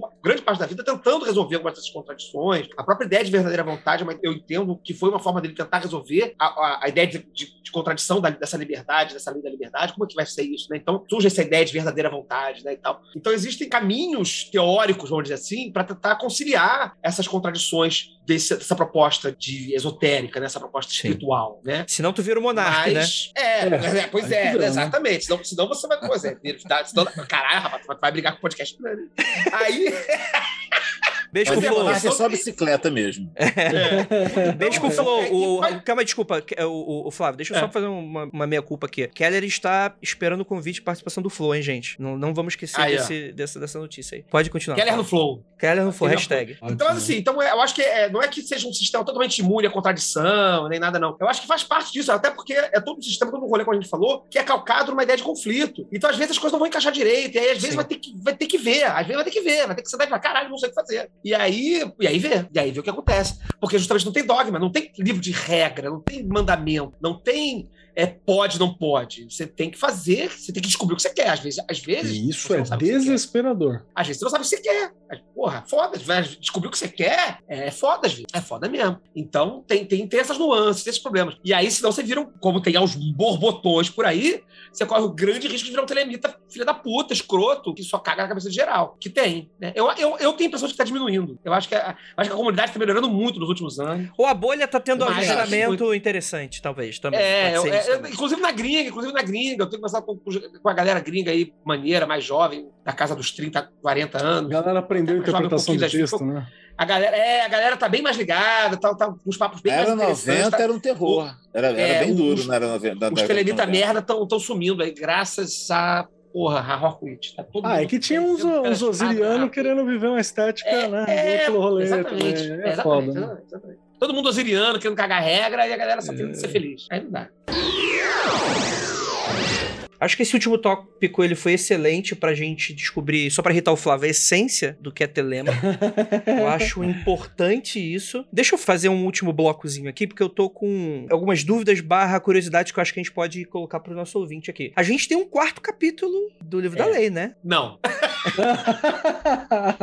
Qual é, qual é dessa treta aí com o Jack Parsons, assim? Porque tem esse livro, esse livro dele, né? Que ele, que ele escreveu. Ele é aceito? 49. Ele é aceito? Então, Não. depende pra quem se pergunta. É, a pessoa tem a liberdade de aceitar se ela quiser, né? Eu gosto do trabalho do Jack Parsons, eu acho ele um cara muito interessante. Hum. Gosto do, do- do livro de Babalon, do livro do Anticristo, acho muito interessante. Nunca me aprofundei muito, mas não, não- não é quarto capítulo. O livro da lei tem três capítulos ali. A um, Rá, acabou, PT Saudações, tchau, entendeu? Que cada um faça o seu livro da lei, livro dois, três, tem, tem todo tipo de possibilidade, mas as pessoas não precisam usar o livro da lei para validar o, o seu próprio rolê, né? Perfeito, É, perfeito. eu né? concordo totalmente com o Johan. concordo. Assim, eu e também a- a- eu gosto muito do trabalho do Passos. Eu acho que ele foi um cara, porra, muito importante mesmo assim. Fez, fez coisas interessantíssimas. O livro de Babylon é um livro interessante. Mas é, ele se anuncia como quarto capítulo, mas quem quiser considerar, que considere. Também. Perfeito. É que nem aquela questão dos três tarôs, supostamente três tarôs, né? Assim, eu trabalho com tarô, an- já trabalhava com tarô antes de ser telemita, né? Mas depois ada- adaptei um uma das coisas que me trouxe para telema foi o tarô de Tote. E assim, tem gente que recebe aqueles três, tar- três magos, né, no tarô. Eles não entendem que existe o seguinte. Eu sei porque eu, eu- como escrevi o livro do tarô de Tote, né, que saiu em 2000, é,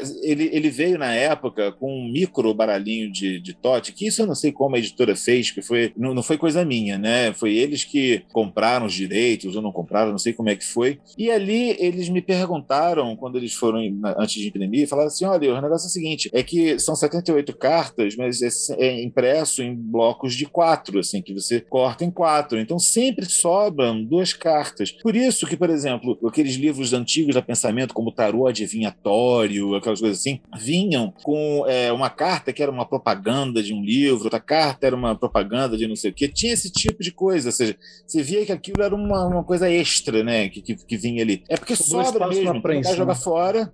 É, exatamente, você não vai jogar fora, você tem que imprimir aquilo de algum jeito. Então, assim, o que acontece com esses três magos é que o, o, o, o livro, né, o, o, Tarô de Tote, ele foi, o tarô, ele foi concebido pelo Crowley, mas efetivamente desenhado né, é, pe- pela é, Frida Harris. E ele apresentava conceitos e ou ele mudava de opinião, ou a própria Frida Harris dava algum input, alguma opinião, ou então ah, o que a Frida Harris apresentava não correspondia ao conceito que ele estava querendo expressar. E assim a gente tem esses três tarôs, mas na verdade esses, esses três magos, desculpa, mas apenas um é o oficial, que é o, o oficial, né? Né? Tá azulzinho lá, que, com fundo azul, que tá nos tarôs de Tote todos. Aqueles outros dois, eles são é, tentativas rejeitadas. Ou seja, eles são válidos como curiosidade. Agora, aquela coisa, a pessoa quer pegar e jogar com três magos, meu, se quiser botar ainda por cima, quiser desenhar, sabe, numa cartolina, uhum. mais duas é, é, sacerdotisas, entendeu? E, e, tem mais duas imperatrizes. Funcionando, quiser, funcionando pra pessoa, acho que é isso, né? Não, assim, é, só, só, não vai dizer, assim, só não vai dizer que é tarô de Tote. Tarô de Tote é o sistema que o Crowley deixou. De... Agora, se você quiser fazer, assim, uma, uma versão, um remix do, do tarô de Tote, faz o que tu queres, ninguém tem nada com isso, Perfeito. o problema é teu. Mas só não vai dizer que aquilo, ah, não, mas a tradição diz que não sei o que, não. Tradição porcaria nenhuma. É, é, é um mago só. Aquilo ali, você se quiser usar como dois magos a mais, é por sua conta e risco, não era nada. Eu já vi dizendo, falando assim, não, mas o Crowley usava isso secretamente. Nunca ouvi falar disso. É. Perfeito, perfeito. É, essa pergunta vai ser desdobrada em dois. Qual foi o impacto quando o Crowley finalmente tira da gaveta, ele olha, porra, acho que tem alguma coisa aí. Ele decide mostrar isso pro mundo. Eu queria saber como é que foi o impacto disso no mundo esotérico e depois como é que foi o impacto disso fora do mundo esotérico. Porque depois eu vou, eu vou até repetir de novo essa pergunta porque eu tenho um adendo para fazer sobre essa segunda pergunta. Mas como é que é os brother dele de, de, de saia, de vestido, de, de, de, magia cerimonial, olhou ali, viu essa parada, o que, que eles acharam? Falou que o Crowley tá maluco? Você tá maluco, cara? Você tá maluco? Como é que, como é que cara, foi isso? Teve de todo O Alan Bennett achou que ele tava maluco, né? teve todo tipo de reação. Teve gente que gostou, teve gente que não gostou. E teve gente que gostou mais ou menos. Gostou até aqui e não gostou depois. Não vou saber lembrar agora os detalhes históricos das convenções de Vaida e não sei das quantas tal, mas rolou, tentou haver uma certa conciliação entre as sociedades esotéricas para aceitação do livro da lei e tudo mais, e obviamente não, não deu muito certo. Tem algumas pessoas que curtiram, outras pessoas não curtiram, e aí, no final das contas, todo mundo aceita o livro da lei porque todo mundo faz o que queria e não o que queria. Perfeito. Mesmo os que não gostaram, fizeram, cumpriram a lei, fizeram o que queriam, que foi não seguir a lei. Mas assim, a gente vai ter principalmente a Otto, né? Que, que não era uma ordem telêmica, era uma ordem paramaçônica, que vai ser televisada a partir do, da relação do Crowley com a ordem. Você vai ter a Fra, que vai assumir também inspiração telêmica, né? A Fraternita Rosicruciana Antiqua, ela vai é, se vai se impressionar com o Crowley, mas vai achar o terceiro capítulo esquisito demais, e aí vai cortar esse pedaço. E aí vai fazer as adaptações, vai dizer, faz o que tu quer mais ou menos, mas, mas, mas nem tanto assim. A galera da Wicca vai ser influenciada, não só através Garner. do Garner, né? Que foi aluno, né, estudou com o Crowley e tudo mais e tal, e vai levar diferentes conceitos de magia cerimonial para dentro do, do, do, rolê lá, mas uh, ele também vai ter. Uh, tem, tem algumas. Já há muito tempo que eu não, não, leio sobre, sobre o Wicca, mas tem umas questões da Wicca de faz o que tu queres, desde que não prejudique ninguém. Tem, tem, tem, tem vários tem, conceitinhos ali, é. Tem uns conceitos assim, já meio né, variantes, né? Mas que você vê que saiu do, daquele lugar, né? Enfim, vai ter o satanismo contemporâneo, você vai ter a tifoniana toda. Conforme o século XX vai avançando, a rejeição original, o trabalho do Crowley, vai sendo superada e vai se tornando mainstream em certa medida, né? Não digo mainstream, porque eu acho que no, no universo esotérico largo senso, eu acho que a teosofia e, a, e seus desdobramentos ainda são, e as, e as, espiritualidades, né, os espiritualismos diversos ainda são o mais popular que tem. Mas no rolê de magia, de magia, magia cerimonial mesmo, o Crowley é extremamente influente, mesmo para quem não é telemita. É, acaba que não tem jeito, né? Tem várias religiões em geral que acaba tendo alguma influência de, de como foi a visão de Telema ali presente, até porque teve um momento pop, né, do, do Crowley, da recuperar o Crowley como figura pública, pop, contracultura e tal, que acabou influenciando, porque essa galera da contracultura um dia ficou velha, né? E como, é. como o velho que ficou um dia, acabou ditando várias regras na sociedade. Então, essa parada vai, vai se espalhando, né? É, eu, uma vez, lá no, no Foco de Pestilência, lá no, nos primeiros programas lá atrás, eu falei um negócio que deixou todo mundo meio chateado, mas eu, eu ainda acho que é, que é meio verdade. Eu acho que, de certa forma, quem salvou entre as salvou, né? Mas quem, quem manteve Telema ou Crowley, pelo menos, ou as ideias, os nomes, flutuando para que pudesse ficar em suspensão até serem reorganizados, foi muita parte do, do movimento contracultural dos anos 60. Sim. Né? Se, não, se não tivesse aquele movimento contracultural de revolução sexual e tudo mais, que também mexeu muito com espiritualidade, começou a, a aplicar com espiritualidades divergentes, com orientalismos no, de,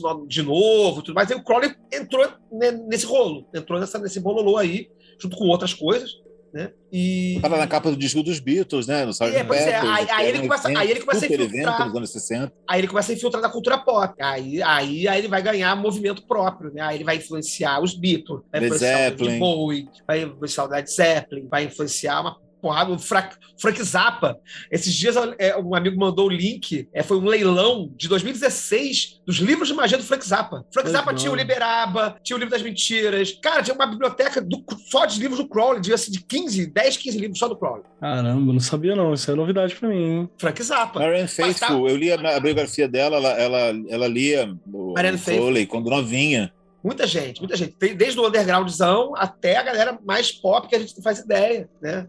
Tava, começou a consumir o Crowley, né? Começou a, a- a- E aí ele vai começando a se tornar mais presente na cultura pop. Mas na- no, no cenário mágico, é, foi bem diverso no início. Tem muita gente que gostou, mas também teve muita gente que não gostou. Então ficou bem dividido, bem, bem bagunçado. Mas depois o cara foi se tornando, não digo consenso, acho que não é consensual, mas foi se tornando mais. convivendo Ah, o- melhor com, com as correntes mágicas. né? E aquela coisa, né? O livro da lei pode não ser consenso, mas que tem uma paulada de conceito que virou quase um consenso, virou, né? Assim, você Ah. pode falar que não, mas vários dos conceitos estão ali presentes. né? Para além do livro da lei, uma série de conceitos que são do Crowley, como por exemplo o conceito de sagrado anjo guardião, é um troço que virou, cara, você vai na comunidade de magia do caos, pô, tem nada a só ver isso, com né? papo de SAG, e a galera falando, não, porque o, o SAG falou comigo pela televisão, brother, tu é, tu, que SAG, cara? Tu, tu é caótico, não tem SAG não.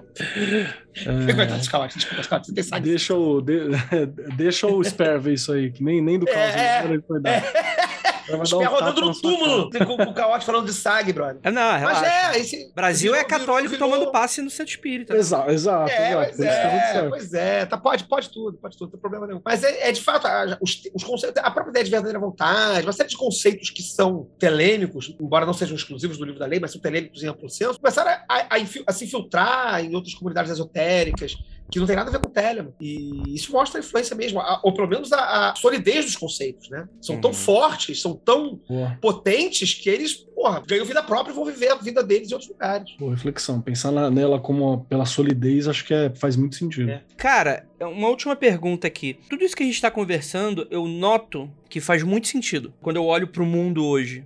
Né? Vocês acham, na opinião de vocês, que o livro da lei, de certa maneira, conseguiu sair da, do mundo esotérico e contaminou de, de alguma forma o mundo? Ou de fato foi uma previsão que nem precisou encostar, ele só tava realmente vendo o que tava acontecendo? O que vocês acham? O ovo ou a galinha? Entendi muito bem. É se, se, por exemplo, se o livro da lei é, saiu do, do mundo esotérico e conseguiu contaminar o mundo profano, vamos dizer assim, e, e, a pessoas se inspiraram, levaram a mensagem, isso de alguma maneira fez uma é só um mudança. reflexo. É, ou, ou eu sim. acho, ou é, seria profético, né? Ou seria só Eu acho que é profético. Acho que são as duas coisas. Acho que são as duas coisas. É, né? é, acho que as duas coisas se combinam, mas eu acho que ele é profético, não no sentido necessariamente assim, muito sinistro, mágico, misterioso, não. Mas eu acho que ele estava em ressonância com uma série de outros pensadores da época que estavam falando coisas mais ou menos parecidas em outros lugares, né? Da psicologia estava falando uma coisa, algo similar na ordem dessa questão da liberdade, da repressão, do problema da repressão e tudo mais e tal. A psicologia estava dando para esse lado, é, uma série de teorias políticas estavam dando para lugares mais ou menos similares. É, então acho que o, o livro da lei ele catalisou dentro desse espaço esotérico um espírito do tempo, né? Que estava dizendo, olha só, galera, o, o mundo está mudando e está mudando nessa direção aqui. E eu acho que ele é profético nesse sentido. Eu acho que ele catalisou muito bem é, o espírito de, de, do tempo em que o mundo estava para onde o mundo está ca caminhando. Mas eu também acho que, no mesmo sentido, também há uma retroalimentação, né? Como o Johan estava começando a falar aí também. Eu acho que no que ele encontra eco, ele começa a também a falar, né? A falar mais. E outras pessoas começarem a conversar com o texto. Perfeito. E esse primeiro aspecto que você falou, eu acho que confirma a qualidade dele, sobretudo como uma grande obra de arte, porque ele tem uma qualidade literária poética que eu considero indiscutível. Eu acho que é uma leitura que, se você gosta de poesia, se você gosta de, é, de, textos poéticos, não tem como você não se fascinar com, com o livro da lei. Então, assim, é arte, né? E a própria próprio rolê tem essa coisa do, da grande arte, né? Então, é, é uma arte mesmo. E a arte, ela muitas vezes ela é profética, no sentido que os artistas, eles são mais sensíveis aos, né, aos Uhum, movimentos uhum. que estão vindo, tá eles rolando. enxergam mais longe, né? Os artistas, eles têm, são intuitivos, né? Tem essa coisa toda. Então, é- é- é- essa é uma outra possível visão também do Crowley como um artista muito sensível que captou ali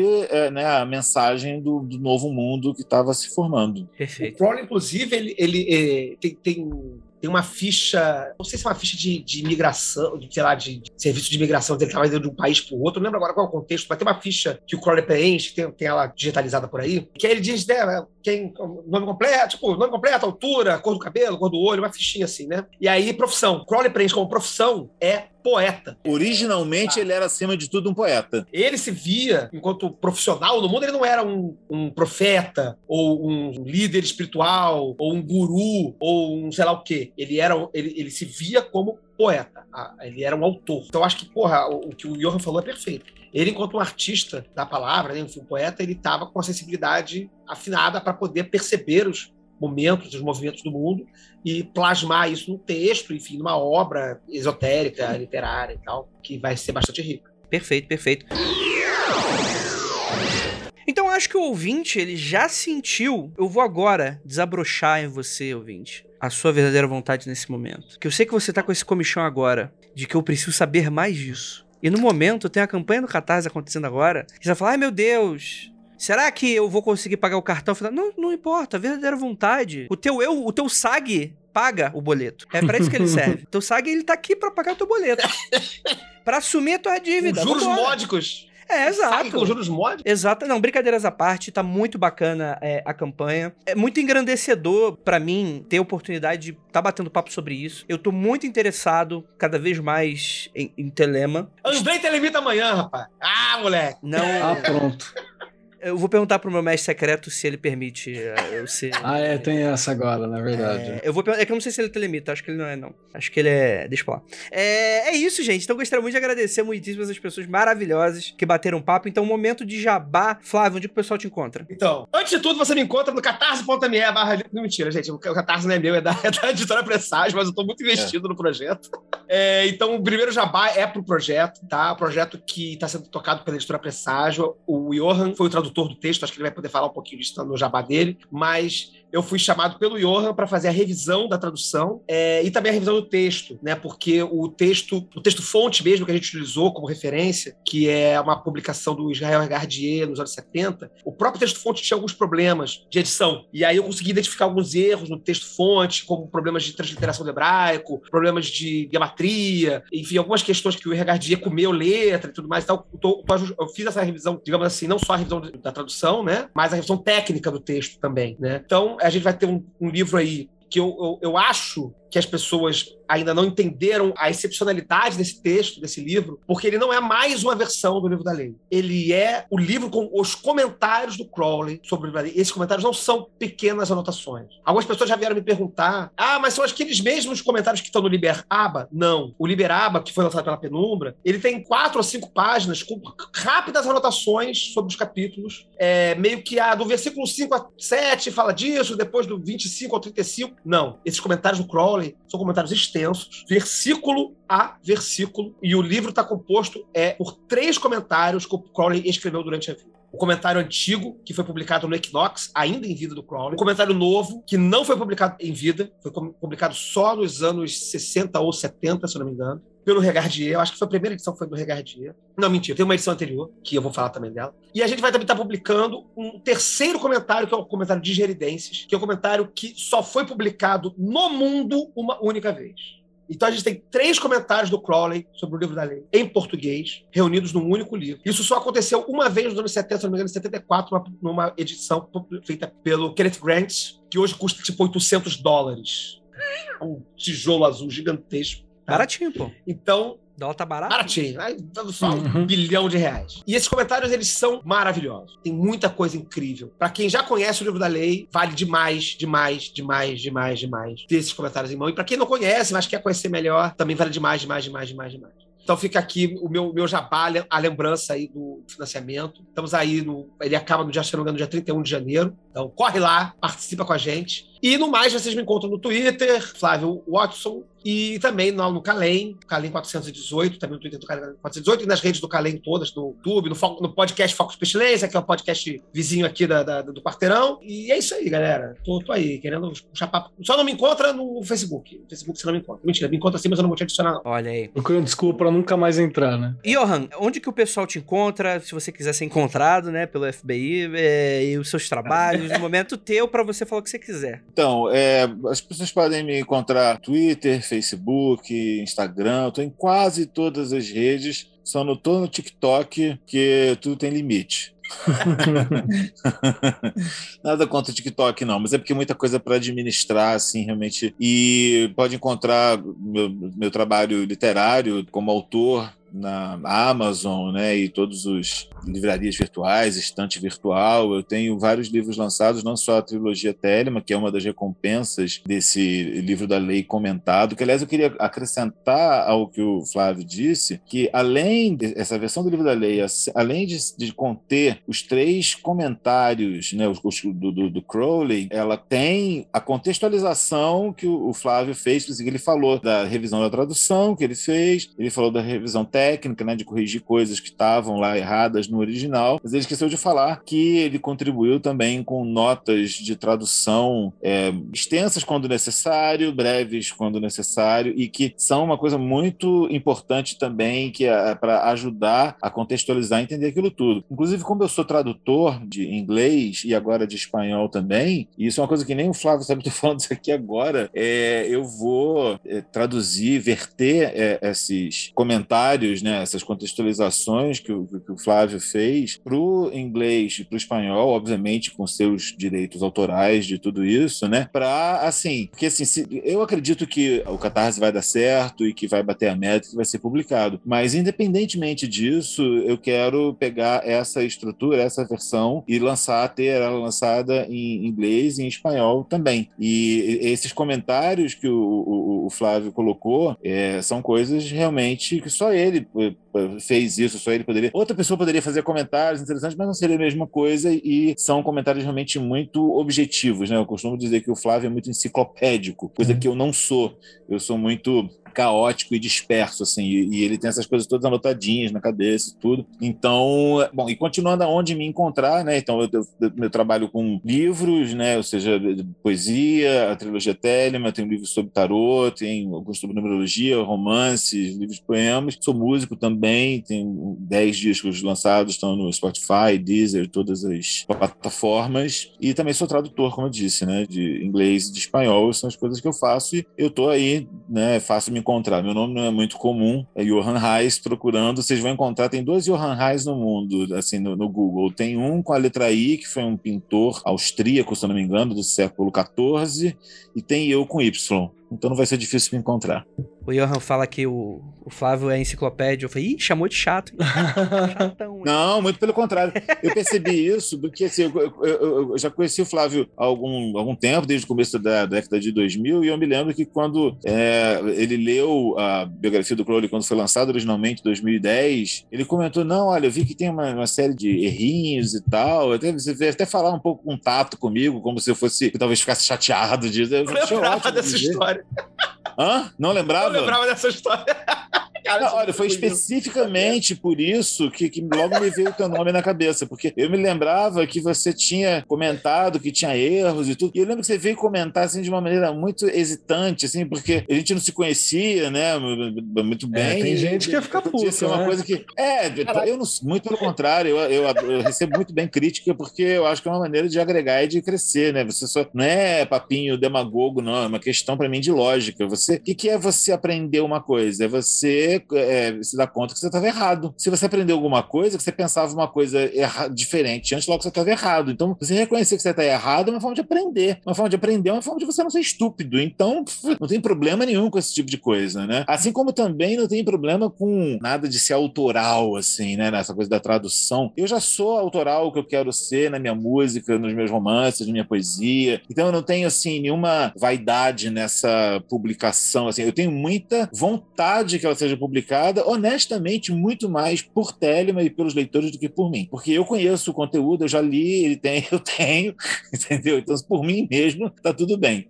Eu acho que é muito importante realmente que as pessoas é, apoiem, porque se não bater a meta, não vai rolar. E aí vai ficar só com a gente mesmo e babau, porque tem aí é aquela coisa, eu vou procurar fazer em espanhol, em inglês, que existem direitos autorais da tradução meus, existem direitos autorais da revisão e das, dos, dos, dos comentários, né, das notas de revisão do Flávio, e esses direitos estão licenciados para presságio. Então, assim, o jogo é esse, ou sai assim ou não sai.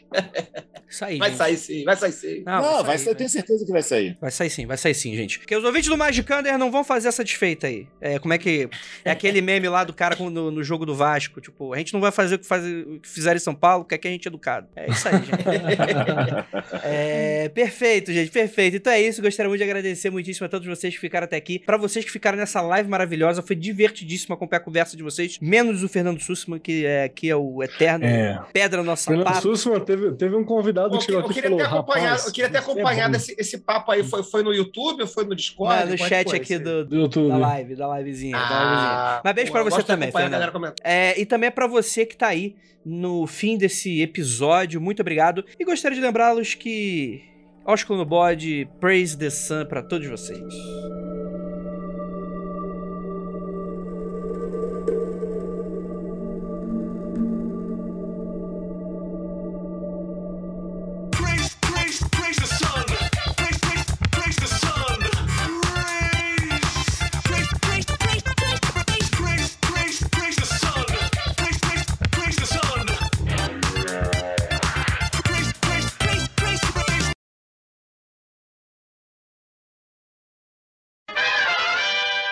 E não olhe para trás. E, não, aí já, aí, tu- cara, tu- porque já teve uns três episódios que eu já troquei. Ele errou essa já. Mano, eu tô, eu tô ficando, eu tô ficando já 30 anos, bicho, já é falei ele. idade, é idade, idade Já tô, baixa, já tô com pré-Alzheimer já, bicho. Isso aqui, ó, não vai, vai muito mais longe, não. Aproveita que tá na onde horas e a sua juventude vai durar mais, hein? Então, É, pré-Alzheimer é o nome do bagulho que ele tá se Andrei, dando. Andrei,